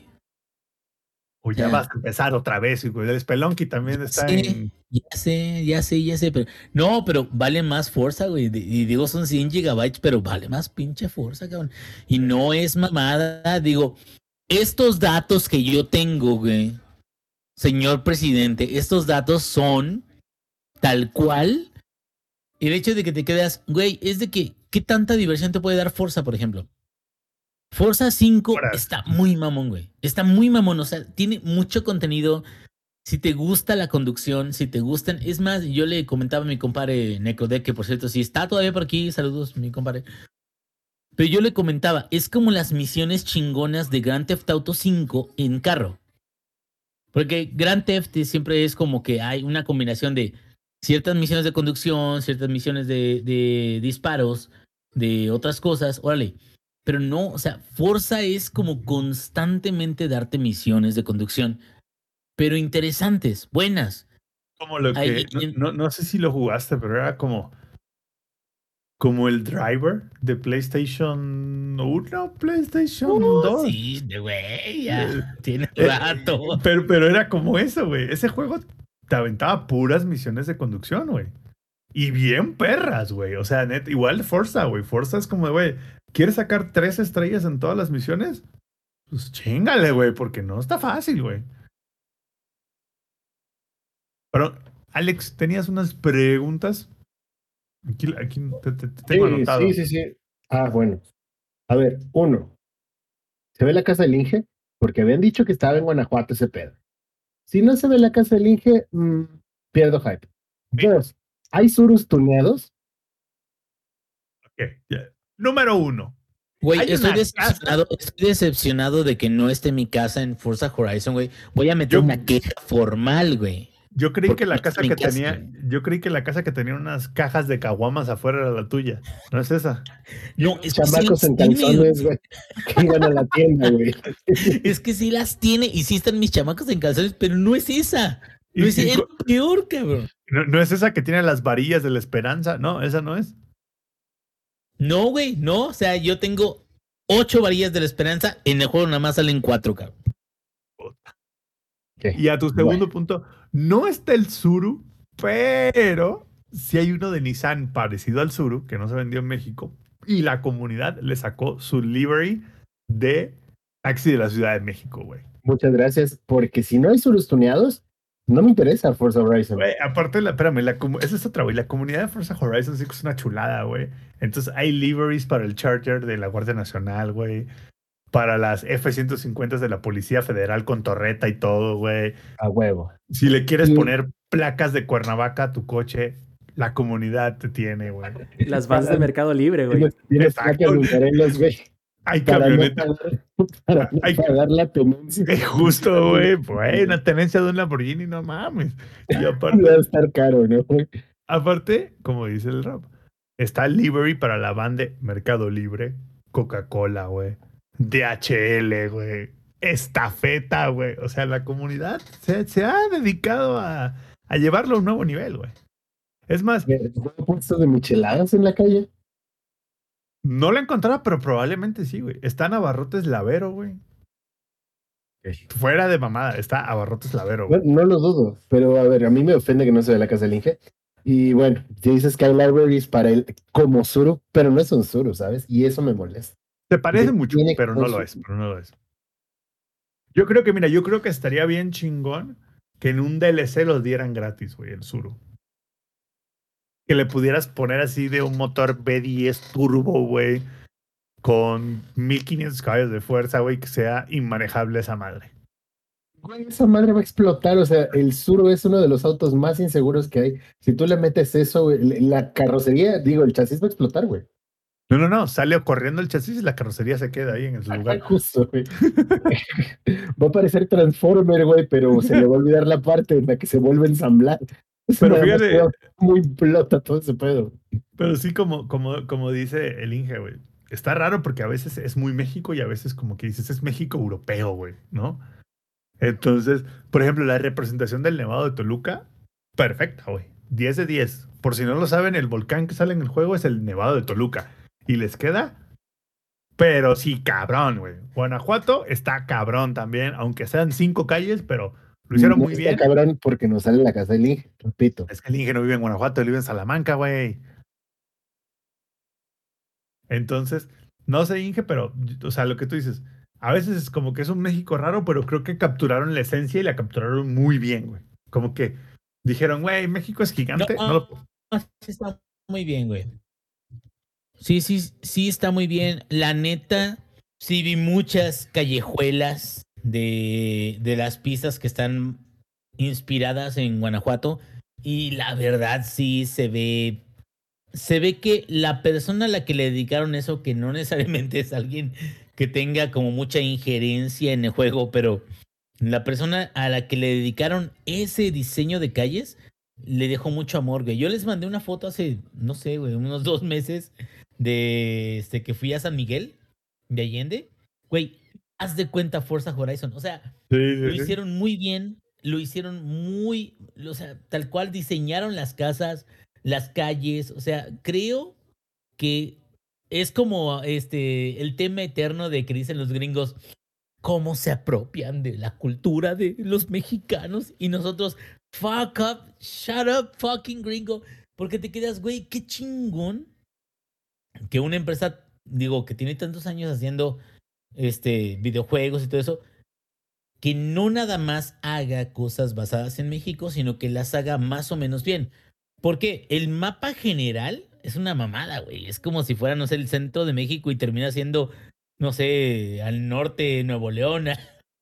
Pero, o sea, no A la es izquierda. Teotihuacán, güey, ¿no? A la izquierda te, te digo acá, desde acá, la, la- Uruguay. abajo al sur Chiapas, pero, pero a, a lo que voy es, o sea, aún así, o sea, creo que tiene su mérito el hecho de que ciertas pistas, ciertas cosas sean basadas en la cultura mexicana y me da mucho gusto porque me quedo, güey, no cualquier juego se avienta con eso y deja de eso, que se aviente en una forma internacional, o sea, no es un DLC para México nada más, güey. O sea, estamos usando contenido general inspirado en la cultura mexicana para que todo el mundo la conozca, porque esto va a llegar a todos lados. Y Entonces me quedo. por si no te has dado cuenta al inicio cuando cargas el juego, está aprobado por el Instituto Nacional de, Ci- de Antropología e Historia. Lo dice, lo dice eso, cuando ya, cargas el güey, juego. Qué chingón, ¿no? O sea, qué chingón de que hay suficiente investigación para que a pesar de que no sea una calca, o sea, no es American Truck Simulator, en México. No tiene que serlo. Lo que tiene que ser es que si va a utilizar elementos basados en el país, que los use de una forma que no denigren a nuestra cultura o que no denigren a nuestra gente. Y creo que lo hace súper bien. Y la neta, y luego otra, güey, es de que está en Game Pass. Y Game Pass, güey, vale nada más 150 pesos, cabrón. Y ya van a decir de que estoy repitiendo lo mismo que todos los pinches podcasts, pero Maldito neoliberal, güey. Ya, ya mandamos, mandamos censurar al ingenierillo porque ya está cayendo en proselitismo y no sé qué tanto, así que pues. El Inge es, la- es la el, es el problema de México, pinche clase aspiracionista, güey. Ay, bueno. Pero bueno, 9 de 10. 9 de 10. Así lo cerramos. 9 de 10. Mejor que el Forza Horizon 4. Un poquito más corto. Más enfoque en el multijugador. Perfectísimo. Antes de pasar a las noticias, eh, Perdón, tenemos perdón. esta gustada. algo A ver, a importante. ver, adelante. ¿Qué tan fácil? Bueno, jugabilidad mientras trabajas. Uy, esa es buena. 10 de 10, güey. 10 de 10. Puedes jugarlo mientras estás en llamadas sin En pedos. una llamada de 240 personas. Sin pedos, güey. Sin pedos. Y después de ese importantísimo detalle que ya se nos estaba pasando el, el evaluar, me gustaría pedirle a Lex que este, nuestro, eh, digamos, corresponsal hasta la grieta del invocador nos va a dar el segundo resumen o, el resumen de la semana 2 de la Liga Latinoamérica de League of Legends. A ver, Lex, déjate ir. Efectivamente, aquí me encuentro en la grieta del invocador con un traje completo para evitar la toxicidad. No se puede, es imposible. Los niveles de toxicidad son tan altos que Chernobyl es este, un paseo por el parque. Pero bueno, ¿qué tenemos en la LLA esta semana? Arranca el partido de Global Emerald Team contra Isurus. Isurus se lleva eh, una victoria totalmente. ¿Isurus dominante. o I-T-Surus? No, no, y, Isurus. No, no, no, los Surus no están tuneados. El equipo del tiburón, los argentinos, eh, se llevan la victoria contra eh, Het, Global Emerald Team, que no ha ganado una sola partida, porque no se ve cuándo van a conectar los mouse y los teclados, pero bueno. Por otro lado, tenemos a Infinity contra Astral Esports y Astral Esports queda a media tabla después de perder contra Infinity, que parece ser que sigue dominando porque demuestra la siguiente partida de Infinity contra Isurus superioridad nuevamente, a pesar de que no está jugando ya White Lotus con Infinity, que era el tirador con el que creíamos que íbamos a tener la esperanza de llegar al quinto partido. Pero bueno, eso el día viernes, el día sábado, juega Isurus contra Exten Esports y Exten consigue su primera victoria, haciendo pedazos a Isurus en una partida más de esas que los latinoamericanos no logran terminar y le dan la vuelta. Por otro lado, tenemos a Astral Esports contra All Knights, el equipo de All Knights que traen imports coreanos y no están haciendo absolutamente nada porque siguen perdiendo partidas. Y tenemos a Team Ace, que es la esperanza o el equipo con el que creemos que se podría llegar al sueño del Mundial y pierden contra Rainbow Seven.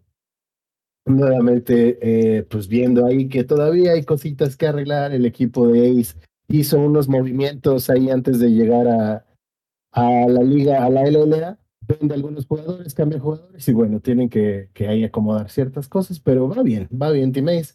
Eh, Global Emerald Team pierde contra Infinity al final del sábado. Y pasamos al día de hoy que juega Ace contra Global Emerald Team y los hacen pedazos. Lo que deja a Team Ace el día de hoy con tres victorias, una derrota. La siguiente partida es Infinity contra Extend. Infinity va totalmente invicto, 4-0. La siguiente partida es All Knights contra Isurus. Isurus logra quedarse a media tabla ahí con un 2-2. All Knights va 0-4 al fondo de la tabla. No se ve para cuándo va, van a funcionar esos importes de Corea, pero pues hay mucho dinero invertido ahí, ¿no? Y por otro lado, Rainbow Seven, que va 4-0 también, que derrota a Astral Esports. Y hasta el momento, las posiciones en la tabla dominando Rainbow e Infinity 4-0. En tercer lugar, Team Ace. En cuarto lugar, Astral Esports. Y en quinto, Isurus seguido de Extent, que solo tiene una victoria, y en último lugar All Knights, junto con Global Emerald Team, que no tienen absolutamente nada más que coreanos en sus filas.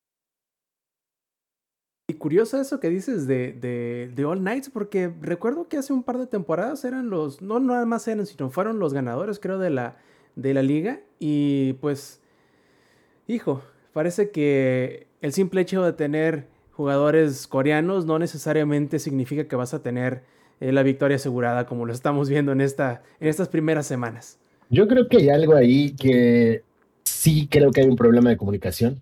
Incluso cuando entrevistan a los jugadores coreanos, hay una intérprete para pues, poder hacer estas mismas entrevistas. Entonces yo creo que definitivamente hay un gap de idioma ahí eh, y por eso no están logrando como, como de, amarrar, ¿sabes? Las, las partidas.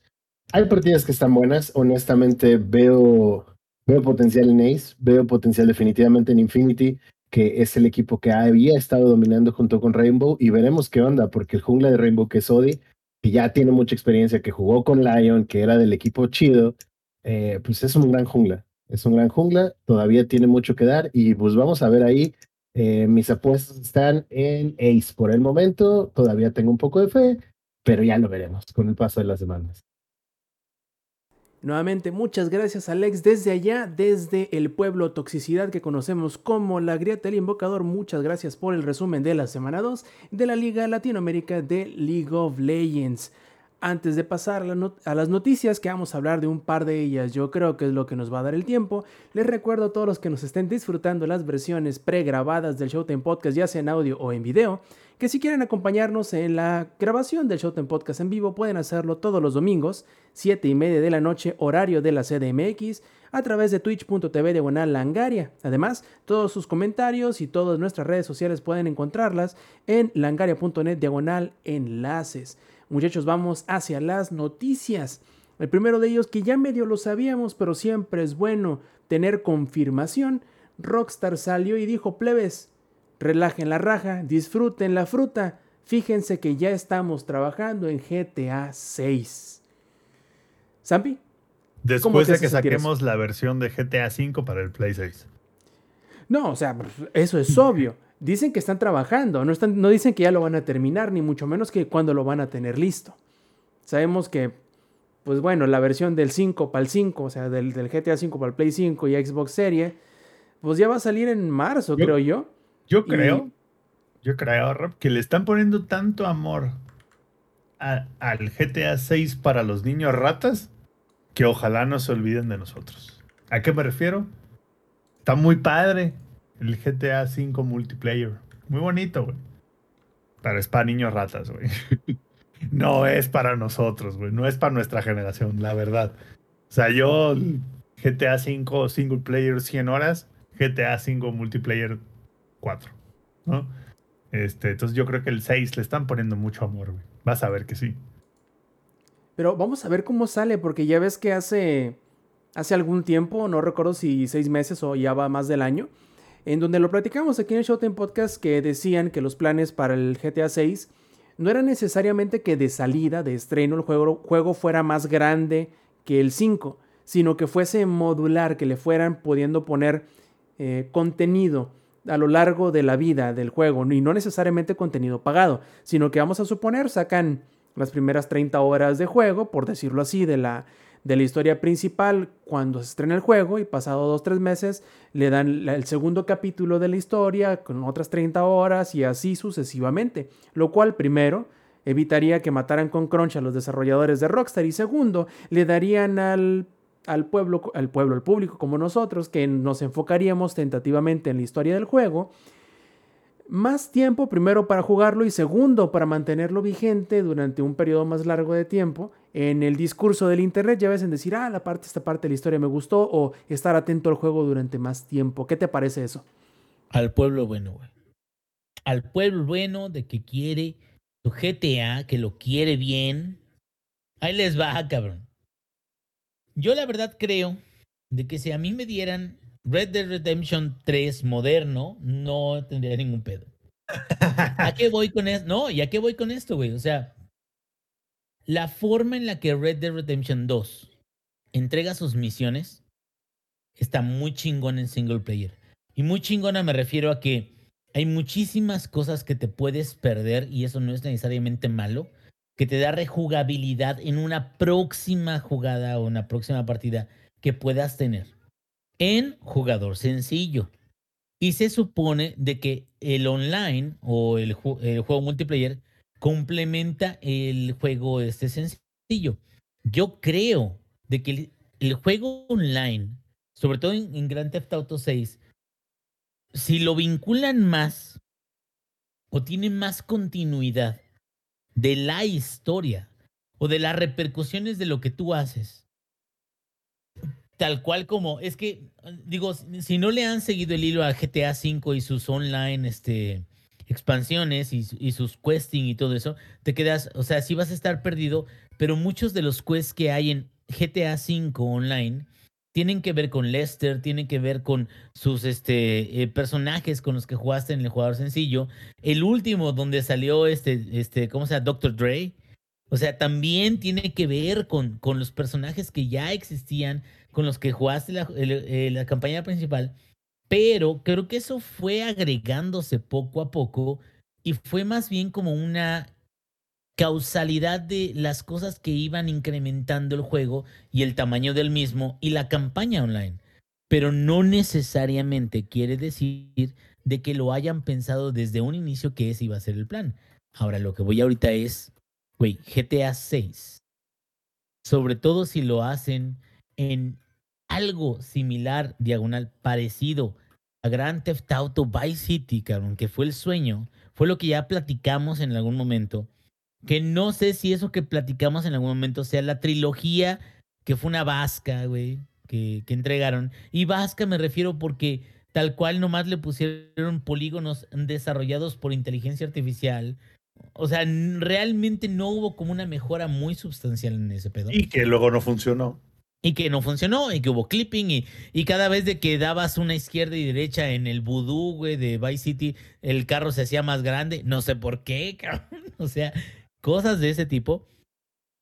Si lo manejan de una forma apropiada, creo que ellos ya no están generando un juego. Es más, yo diría, hasta yo no me preocuparía tanto porque ese juego salga a 70 dólares, a menos de que sea un, un límite y, este, mínimo de PlayStation. Yo no me preocuparía tanto de que saliera a 70 dólares, porque ese juego es la nueva plataforma sobre la cual la gente que le gusta Grand Theft Auto va a empezar a jugar y a hacer streaming y a hacer mods y a hacer nuevas pistas y hacer Y- todo lo que tengan que hacer. Inge, y ojalá los mods tengan soporte. Porque- Claro, Hoy en día los mods del GTA V son todos por fuera, güey. O sea, sí. no, no hay un es official mod support. son por fuera porque no encontraron la forma. Y esto, no sé si actualmente esto sea verdad, pero al menos al inicio y en media vida del juego, hay un montón de cheaters, hay un montón de hackers, hay un montón de gente que utiliza el código del juego y abusa de él. Y abusa de tal manera de que, por ejemplo, tú puedes ser un jugador legal, de repente llega alguien y te mata 10 veces y luego te da, no sé, 15 millones de dólares, güey. Y te quedas, güey, o sea, ¿qué hago? ¿Me pongo contento? ¿Me pongo triste? ¿Me pongo, no sé? Porque ahora ya tengo dinero para comprar los carros que quería y el departamento que quería, pero pues me hicieron sus perras durante media hora, no sé.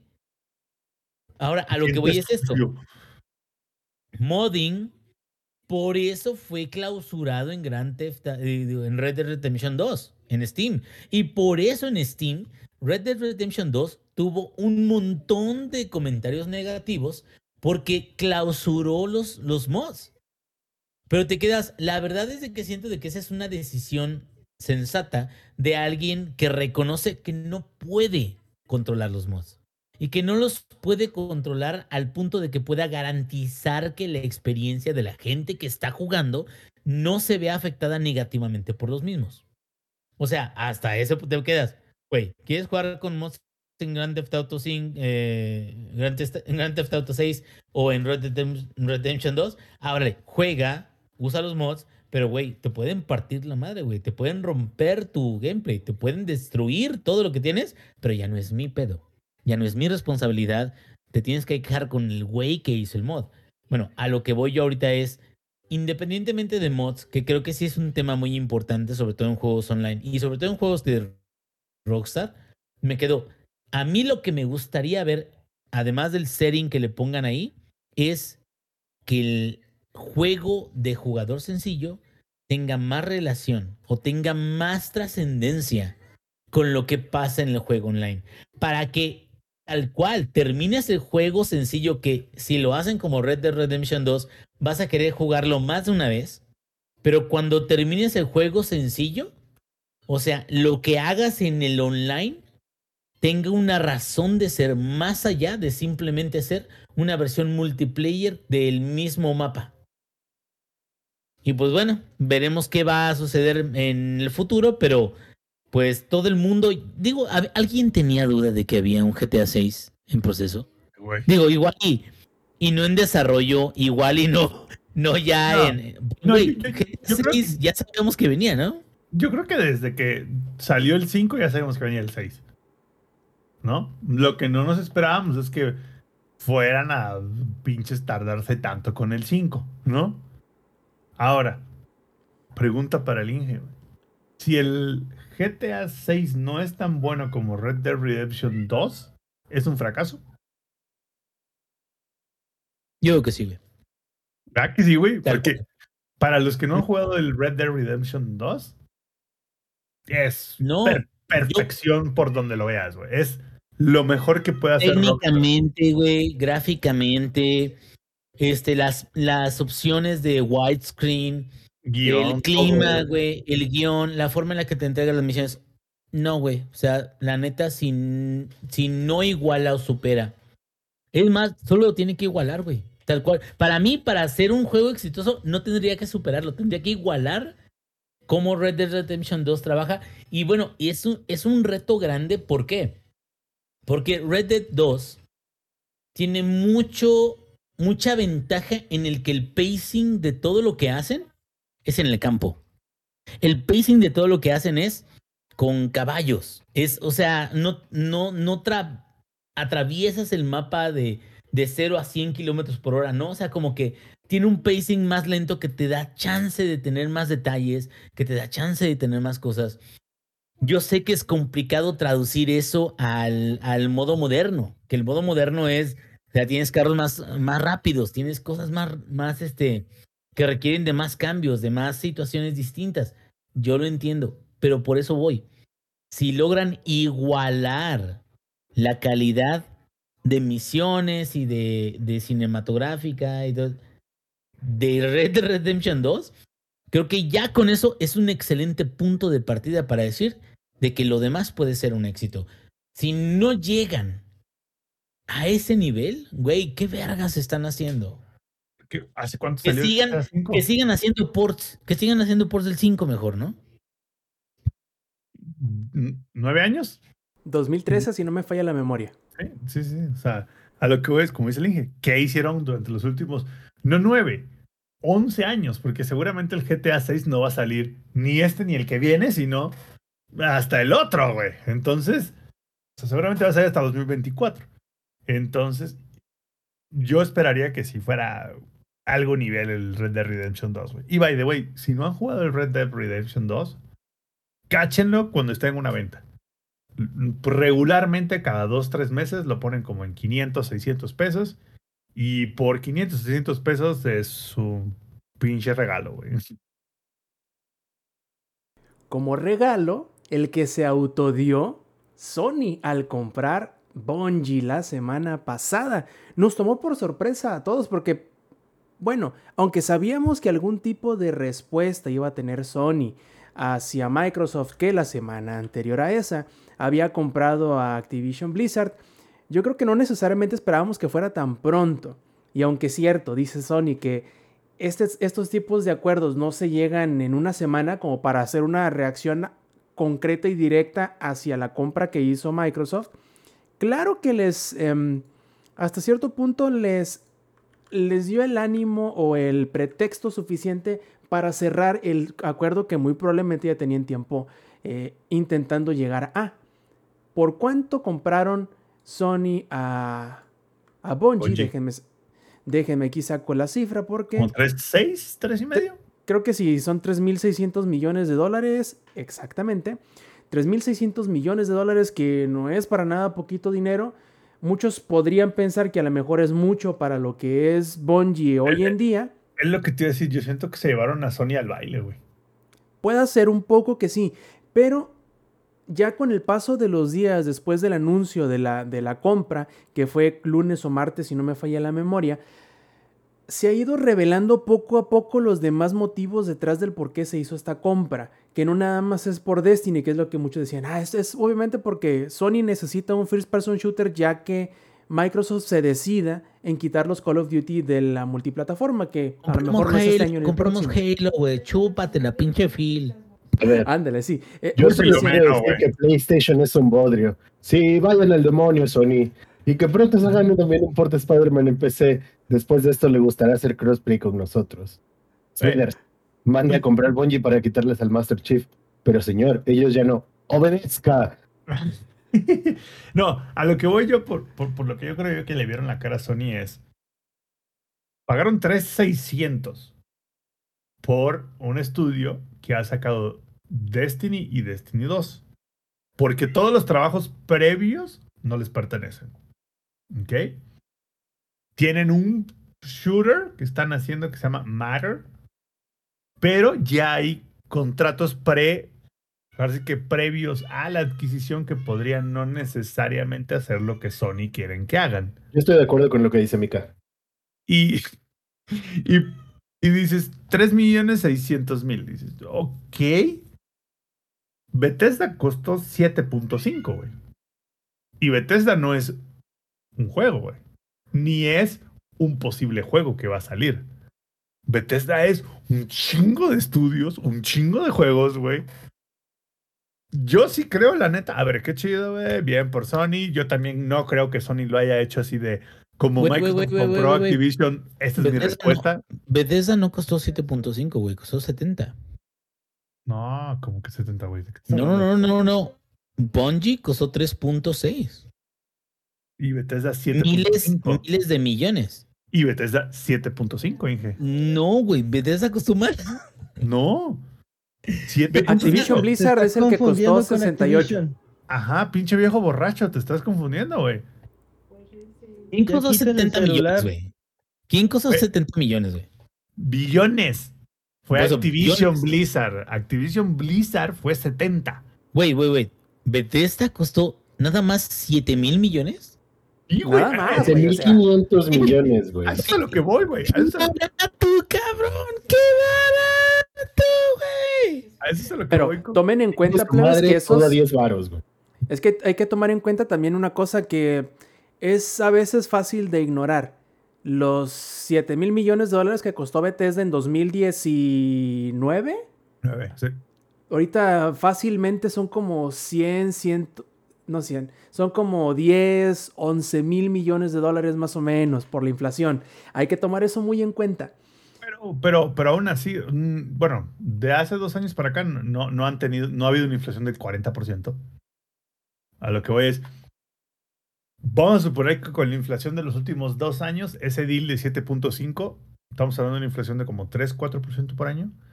En realidad fue como 8.5 de lo que estamos viendo ahorita. Aún así, es una puta ganga, güey. Cuando lo comparas a lo que Sony acaba de soltar por Bungie, güey. Pero Yo, a ver, yo sí creo que se los llevaron al pinche baile, güey. Pero así durísimo, güey. Sobre todo porque es un estudio, güey. No es un publisher. Bethesda es un publisher con un chingo de estudios, güey.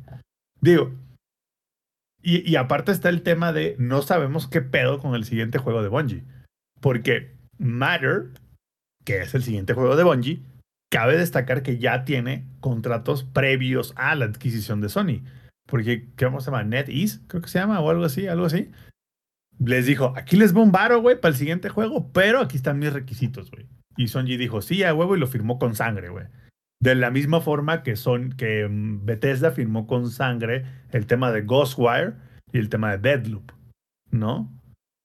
Entonces, a lo que voy es 3.6 por un estudio que tiene un juego en el pipeline y un juego grande, que es Destiny 2, contra 7.6 de un publisher que tenía un chingo de estudios y un chingo de franquicias, dices, ay cabrón, como que no, no me dan la matemática, güey. O sea, nomás no da, güey. Y no, y yo sí creo fervientemente que no fue una respuesta. O sea, No, lo que tú no sabes es que ahora Halo ya viene para PlayStation porque compraron Bungie. ¿No? Ni No. ¿No? ¿cómo A que no? creo que- No. Oye, A Santi, la verga. Yo creo que tienes razón en un sentido, en donde probablemente el precio que pagaron fue elevado debido a que Sony quería asegurar el deal antes de que Microsoft pudiera llegar y hacerle un sobrevid, una, una sobreoferta. Entonces, probablemente eso fue lo que ocasionó que Sony pagara más de lo que a lo mejor nosotros pensamos que debería costar en relación a otras Sí, sí, compras. sí. O sea, yo no hubiera pagado por Bungie más de un billón, güey. Ahora, yo estaba buscando ahorita porque no recordaba. eh, las últimas adquisiciones grandes de Sony fueron Bluepoint y Insomniac, el año pasado y el antepasado respectivamente, pero no revelaron la cuánto les costó. No revelaron lo- cuánto que- pagaron. lo que pasa es que maybe Bluepoint e Insomniac no eran este, empresas públicas. Exactamente. Si no son empresas públicas, no tienen que decir cuánto pagar. Así es. Entonces, ahora a lo que voy es el motivo del por otro de los motivos del por qué además de lo que ya hablábamos que son los juegos, es que Sony quiere meterle bastante eh, digamos ímpetu a algo que los últimos años o esta generación y parte de la pasada han dejado de hacer, que es ponerle ganas a las cosas de multiplayer. Porque si bien Y, recuerdas y el- First Person Shooter. No le han puesto nada de gana, güey. Exactamente. De hecho, si te acuerdas, en las épocas del PlayStation 2, incluso entrando al PlayStation 3 o casi todo el PlayStation 3, Sony era muy conocido por sus shooters y también por sus multiplayers. Por ejemplo, los juegos de SOCOM, el Massive Action Game, Planetscape, Planetscape, este, ¿cuáles otros? Eh, tenían los... Eh, Hoy se me están escapando los nombres, el, Killzone, tenían varios juegos Ah, sí, que, Killzone. Que, tenía, que aprovechaban ambas cosas. Digamos que eh, Microsoft salió o empezó a utilizar o a darle fuerza a Xbox Live porque quería ganarle esa parte del mercado a Sony que ya la tenía. Entonces, ahora Sony como que dijo, ok, ustedes se van a hacer con lo multiplayer, háganse bolas con eso, yo me voy a enfocar en los juegos de una sola persona. Como por ejemplo los God of War, los Uncharted, este, los Spider-Man, etc. Entonces dejaron caer un poquito lo multiplayer y ahora ya revelaron que mucha de, la par- de lo que ellos les interesa de Bungie es el aspecto técnico. Es decir, ok, ellos ya tienen una, una comunidad bastante fuerte y constante con, con, con Destiny que nosotros queremos lograr algo similar con los próximos juegos que saquemos, no necesariamente de Destiny, sino a lo mejor los que ya tengan preparados con otros estudios propios. Además de que tienen la intención de aquí a 2026 sacar aproximadamente 10 juegos que sean live service. Entonces, quieren aprovecharse del conocimiento técnico que ya tiene Bungie para esto y no necesariamente mm, depender del- de hacer consulting para otro lado, sino que quede dentro de ellos mismos. Además de que siendo Sony, que tiene sus ramas de producción eh, televisiva y de películas, pueden fácilmente adaptar a hacer una película o una serie de Destiny también, que digamos que sería interesante, sobre todo porque el lore es bastante bueno y la parte que no han querido poner en los juegos se adaptaría perfectamente a una serie o a una serie de películas, que es toda la caída de la última ciudad, este, la invasión o la llegada del, del, del viajero, etcétera, etcétera. Entonces, como que todo eso va... La compra va incluyendo o pensando no nada más en los juegos, sino también en el conocer técnico y las propiedades intelectuales que podrían aprovechar por otra parte de sus negocios, que no nada más, al ser Sony, se trata de puros juegos. A mí me sorprende que ninguno de los estudios de Sony les pueda brindar eso. No Porque creo que es- tienen. A ver, no tienen, no tienen dos, güey. O sea, yo sé que mucha gente se hace la burla de Microsoft y el monopolio. Dense una vuelta a ver cuántos estudios tiene Sony. ¿No? O Es sea, También no- mucho dos, de la- del saber técnico en cuanto a multiplayers, antes Sony lo tenía con lo que se conocía como los Sony Online Studio, Sony Online Entertainment. Tenía un montón de MMOs, pero los vendió como en 2016, 2014. Y ya no tiene toda esa parte de infraestructura, conocimiento técnico, etc. Entonces yo creo que siendo que no se han puesto las pilas en eso en años recientes, probablemente quieren tener alguien que ya tenga un poquito de experiencia y sobre los cuales hacer su propio consulting. Por ejemplo, algo similar hacían o, has- o hicieron y siguen haciendo con los tres estudios grandes en cuanto a conocimiento técnico de gráficos y motores y todo eso, que son Santa Mónica Studios, los de God of War, eh, Naughty Dog, que son los de Uncharted y Last of Us, y mm, Guerrilla, que son los de Horizon Zero Dawn y, y Killzone. Ellos tienen sus propios... por cierto, Killzone lo mataron ya, ¿verdad? no necesariamente matado, pero no le han dado seguimiento desde al que salió junto con el Play 4, no recuerdo ahorita cómo se llama. 2012, en específico. 2011. Como 2013 Killzone. o 14. Killzone Shadowfall. Ese, ese fue el último, porque luego le les soltaron las riendas a Guerrilla y le dijeron, puedes hacer lo que tú quieras.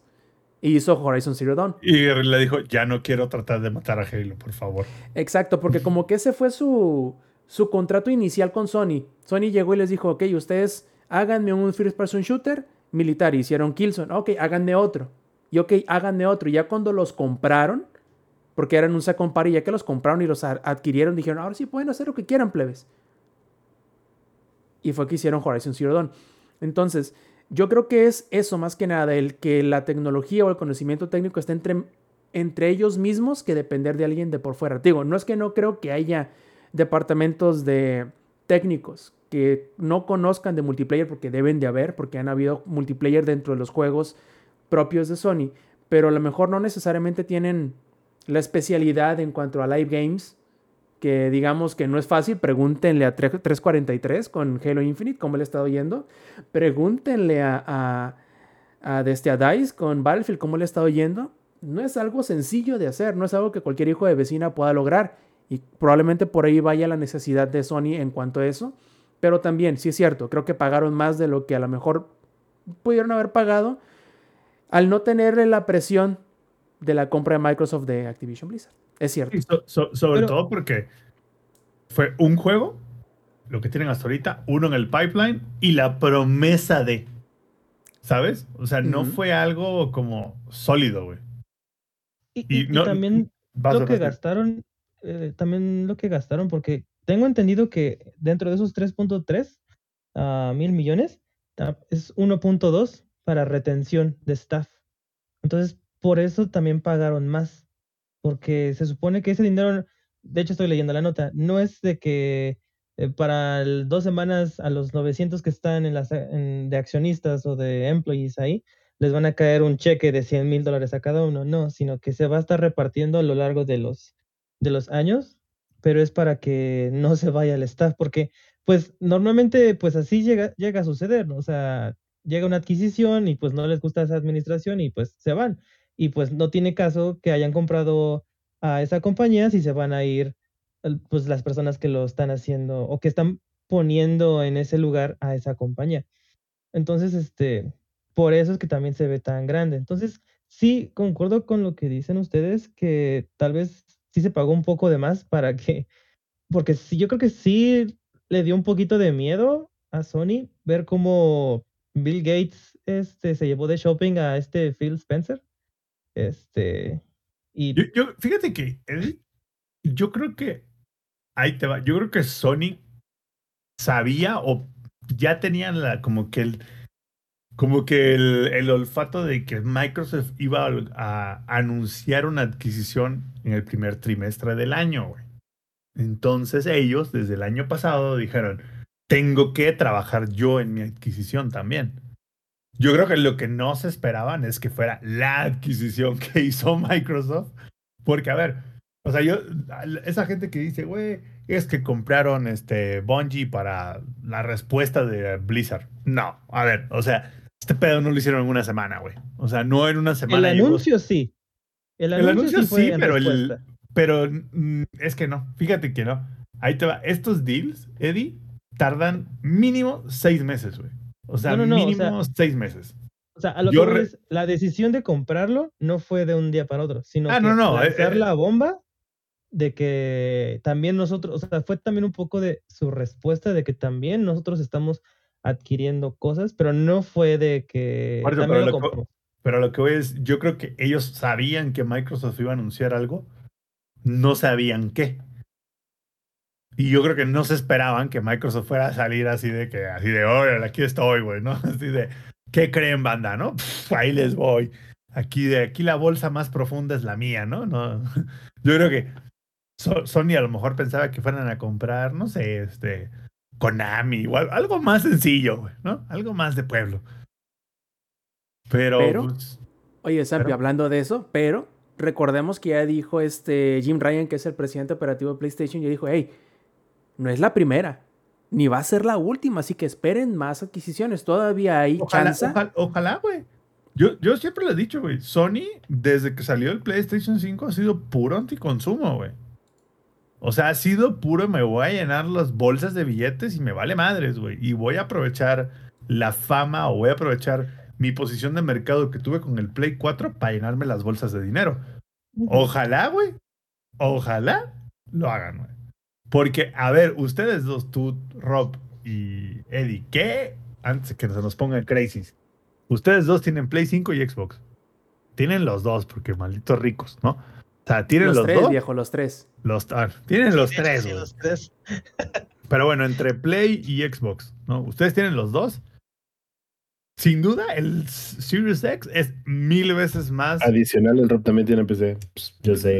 eh, eh, Mi PC sin- corre este American Truck Simulator, ¿también cuenta? No. O sea, a lo que ves, sin duda, el Series X es mucho mejor valor que el Play 5. Porque el Play 5 Sí. es, lo, lo compras y necesitas mínimo otros 2.500 varos para tener dos juegos buenos, güey. Mientras Es- que te es- compras el Xbox, pagas tu Game Pass y es como de, ah, Tienes Es, un es justo lo que le compré, a- es, perdón, que le compré, lo que le conté a mi hermano, porque va llegando y me dice, ¿qué te compraste? Yo así de, "Ah, tuve un desliz, shit happened, y pues fue lo que llegó hoy. y, y me dice, pero es que este, ¿cuál es la diferencia con la que, con la otra? Porque también está medio confundido. Le digo, pues es que esta, pues es la versión así, bla, bla, bla, pero también hay otra que es la versión S, y que literal nada más la compras, compras el Game Pass y ya están todos los juegos. Y ya, chingó a su madre. O sea, literal, no. Por ejemplo, yo, pens- yo pensé que, pues, al comprarme esta, como no he comprado juegos para Xbox en un buen rato, iba a estar sin juegos y iba a estar así de, "Ah, ¿ahora qué hago? No, literal, la suscripción de 223 pesitos de Ultimate, ya descargué Halo, ya jugamos Halo, está en proceso de descargarse este Forza Horizon 5 y todos los demás que no he podido jugar. Entonces, o sea, sí, o sea, en cuanto a precio, am, ¿cómo dijiste, Samper? Este, eh, valor al consumidor. Valor al consumidor, Xbox un chingo. En cambio, el Play, pues tiene su, ah, ¿cómo se llama? La Plus Collection. pues más que nada es por si llegaste a perderte los juegos que más vendieron en el PlayStation 4, pues ahí están. Pero tú, por ejemplo, Rob, yo supongo que jugaste de todos esos que son como 16, yo creo que jugaste al, viéndome muy mal, 15. Si no es que todos. No sé por quién me tomas. no, que- No. creo que sí fueron como unos seis los que ya tenía.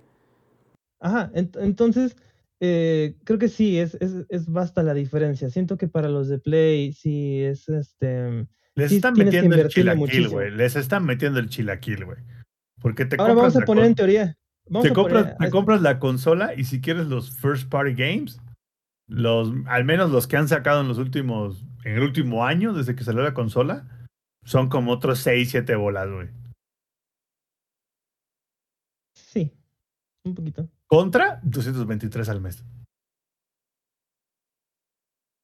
Sí. E- El único, digamos que argumento entre comillas que podría tener a su favor de PlayStation, porque igual es algo que sigue jalando y sigue siendo bastante importante para muchas personas, es la, el hecho de tener el juego, que no sea parte de una suscripción. Es bastante importante para muchas personas, no para todos, pero también eso, digamos que contrarresta un poco lo del PlayStation, ¿no? Pero sí es cierto, en cuanto tal cual la respuesta a la pregunta en específico que hiciste, el mejor valor para el consumidor ahorita, hoy por hoy, es Xbox. Así de sencillo. Y no en hay serie S, no el X, el S. Sí, no, con el S ya es un ofertón, ya el X sí es que andas un poquito más suelto de lana. Fácil.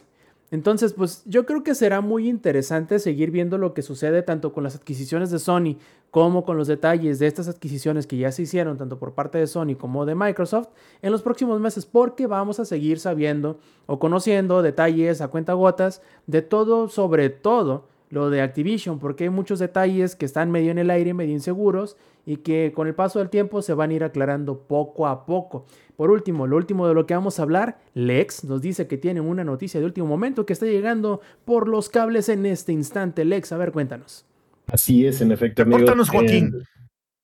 Eh, eh, uno, el top 10, mejor dicho, el, décimo lugar actualmente de los VTubers mundiales. ¿Qué es un VTuber? Para los que no lo saben, es una persona que hace streams y videos en YouTube con un avatar que está conectado a una, fe- a una, a una cámara y pues hace expresiones eh, faciales, ¿no? Etcétera, etcétera.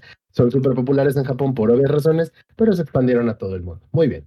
Esta persona pretendía lanzar hoy ni más ni menos que una colección de 5000 imágenes todas culeras generadas al random que se llama Rats Club, que por donde se imaginan, ¿no? NFTs. Y oh sorpresa, ¿quién diría que eso iba a salir mal? Porque los dos de las personas que estaban encargadas del desarrollo de este pedo los estafaron y se llevaron pues todo lo que había ahí. Esa es la noticia de último minuto. Eh, a través de su cuenta de Twitter dijeron que habían sido robados y lo, único que dicen es que hoy a las 12.34 del mediodía de aquí de México, este inexplicable.eth de Skylabs los chingó y se llevaron pues todo lo que posible que pudiera haber ahí. Y pues nada, la solución es que dice este VTuber que va a poner dinero de su bolsa para poder rescatar el proyecto y que el Rats Club no se va a quedar ahí votado. Y por lo que veo de muchos de esos fans, le están dando mucho apoyo. Eso está muy chido. Está muy chido que tenga apoyo. Lo que no está chido es que esté fomentando los NFTs. Pero bueno. Independientemente de lo que creemos, lo que le- digamos que la estima que le tengamos tanto a cripto como a NFT, que eh, puede variar, pues, algunos pueden pensar que está chido, otros que no tanto. Digamos que estoy hasta cierto punto sorprendido de lo que dijo la tienda eh, independiente de juegos que se llama Itch, justamente el día de ayer de los NFTs, y es una postura, no voy a decir que extraña, pero al menos tan contundente de esta manera de parte de una tienda de, de juegos digital, es raro ver una postura tan sincera, quizá, sin pelos en la boca, o no sé cómo lo quieres decir. Ellos dicen simple y sencillamente, los, NF los NFT son una estafa, y todas las empresas que, que dicen, por un lado, estar del, apoyando a los creadores de contenido, pero por el otro lado ofreciendo NFTs, lo único que quieren hacer es verle la cara al artista y hacerse dinero rápido y fácil. Entonces, les digo, independientemente de lo que pensamos o creamos de los NFTs, creo que Itch tiene una postura interesante, la cual hay que probablemente ponerle un poquito de atención y esperemos que simplemente sea nuestro mal pensar, Lex, en creer que esta, esa cosa que ya se fue medio de lado termine yéndose no solo de, lado, sino de cabeza, pasado unos días, y que las cosas salgan bien, que la comunidad de este VTuber eh, se vea recompensada de cierta manera y que... Justamente, el problema aquí es que hay un chingo de varo en medio. Ese, ese es un, gran problema. Pero esta persona, bueno, que es Silverk, eh, ya dijo que no tiene nadie por qué preocuparse, que a pesar de que hayan sido robados por completo, se van a tomar acciones legales y que todo el dinero que sea necesario ponerlo va a poner el de su bolsa. Así que bueno, al final del día, mientras su comunidad no salga afectada y su comunidad tenga lo que quieran tener, pues está chingón. Y lo que está muy chingón, por cierto, es que su comunidad le esté brindando un apoyo así increíble. Eso está de huevísimos. Pero wow, ¿quién lo diría? Que un proyecto de NFTs iba a ser, iba a salir mal, ¿no? O sea, ¿quién lo pensaría? Es iba a terminar siendo un chiquero, ¿no? shocking. Na nadie lo imaginaría. Nadie lo imaginaría, honestamente. 100% inesperado, güey. Sí, o sea, yo, a mí me sorprende que algo tan sólido como los NFTs puedan pasar por cosas así, pero bueno. Cosas más raras han sucedido y seguirán sucediendo. Pero entre lo que pasa o lo que no pasa, lo que sí les podemos asegurar es que se nos está acabando el Showtime Podcast esta noche. Pero antes de irnos pasamos, como siempre, a los saludos. Lex, ¿cuáles son tus saludos esta noche? Saludos para toda la banda que anduvo acá viendo el, el stream del podcast. Saludos a otro nivel, a la 92, a Necro de aquí, a Jefes Tomar, que anduvieron acá escribiéndonos, echando el desmadrito. Saludos a Lady, que nos debe 60 varos para la peda de Langaria cuando nos juntemos. Después de decir en repetidas ocasiones Pokémones, después de que aclaramos que el plural de Pokémon es Pokémon. Y para toda la banda que nos escucha en la versión grabada, espero que lo estén disfrutando. Eh, y se pasen por la versión en vivo a dejarnos unas cuantas mentallas de madre, sus opiniones sobre los NFTs, que me vengan a decir, Lex, eres un pendejo, güey, no sabes de lo que hablas, los NFTs son el futuro. Y bueno, todo lo que quieran, igual a, a nuestras cuentas de Twitter, y ya les dirá Rob en dónde conseguir todo eso. Saludos a todos. Perfecto, también ahí tenemos a Lady, que lo hemos tenido bastante ocupado jugando una cosa u otra, pero así es la vida del reseñista, ¿verdad? Eddie, ¿cuáles son tus saludos? Este, mis saludos son para para mí, mi pendejez de decir Pokémones ya son 60 y van a ser más. este, pa para todos los que este, estuvieron haciendo preguntas uh, en el chat, ahí uh, cuando estamos platicando de nuestras reseñas o lo que jugamos, las apreciamos muchísimo y a mí me encanta, me encanta responder todas sus preguntas. Este, pues para todos ustedes y pues ya nos vemos la próxima semana. Cuídense. Del lado del periodista abnegado tenemos al ingenierillo. ¿Cuáles son tus saludos esta noche? Mis saludos son para todos aquellos que estén en favor de la quinta transformación de los podcasts, güey. De la cual Showtime Podcast es pionero y que nadie nos va a detener. Y que si ustedes creen que Showtime Podcast no es tan exitoso como otros podcasts, yo tengo otros datos, güey. Yo, yo tengo otros datos, cabrón. O sea, yo he hablado con cuatro de cada cinco gamers, güey, y me han dicho de que ellos prefieren la pasta dental de Crest. Ah, ah cabrón, no, no, no, la pasta dental. Pero bueno, el chiste es de que, pues muchísimas gracias a todos los que nos están escuchando aquí en este Showtime Podcast. Que bueno, hoy las cosas se pusieron un poquito más intensas con los gameplays que tuvimos y tuvimos mejor audio porque la vez pasada parecía que estaba en una cabina de, de este XW de hace no no no. El teléfono público de Infinito güey. Sí sí sí pero, pero, bueno bueno bueno este muchísimas gracias por escucharnos a todos a mi compadre a a mi otro compadre este que no es mi compadre pero sí es mi compadre a este Ikari Kun César Cáceres eh, este los quiero mucho gracias por escucharnos a este también este Jessica Chan un saludote y pues bueno ya eso es todo por el día de hoy Veremos qué más viene en las siguientes entregas. Perfecto, Sampi, el productor de la edición en vivo del Showtime Podcast. ¿Cuáles son tus saludos esta noche? Saludos a mis dos hijas meninas que pudieron observar hoy durante el podcast y escuchar a ratos, güey. Porque alguien en algún momento me dijo que los gatos no hacían mucho desmadre, pero al parecer yo tengo uno que es declamador profesional, bueno, declamadora profesional. Este, así que saludos a ellas dos, saludos a los que estuvieron en el chat. Y nada más les voy a decir algo que están en la versión en vivo, digo, la versión grabada, dense una vuelta a la versión en vivo y agréguenos en nuestras redes, jueguen con nosotros. Este, el, el Rob está ahí para, para saciar todas sus necesidades de PlayStation, igual el Eddie. Eh, el Lex y yo estamos para saciar todas sus necesidades de Play, de compu y de Xbox. Y el Inge está ahí porque no acaba los juegos. Este, así que saludos a todos. Perfecto, nada más para concluir, les recuerdo que si quieren echarse la vuelta a la grabación en vivo del Shot en Podcast, pueden hacerlo los domingos, 7 y media de la noche, horario de la CDMX, a través de twitch.tv diagonal langaria, los enlaces de nuestras redes sociales donde nos pueden dar seguimiento, decirnos si estamos bien o mal, si concuerdan o no con nuestros puntos de vista, pueden encontrarlos en langaria.net diagonal enlaces. Y ahora sí, si no nos queda más muchachos de parte del ingenierillo del ex, de parte del Samper y del y de Lady yo fui Roberto Sainz o Rob Sainz en Twitter. Esta fue la edición 264 del Showtime Podcast. Nos vemos la semana que entra. Stay Metal. Langaria.net presentó.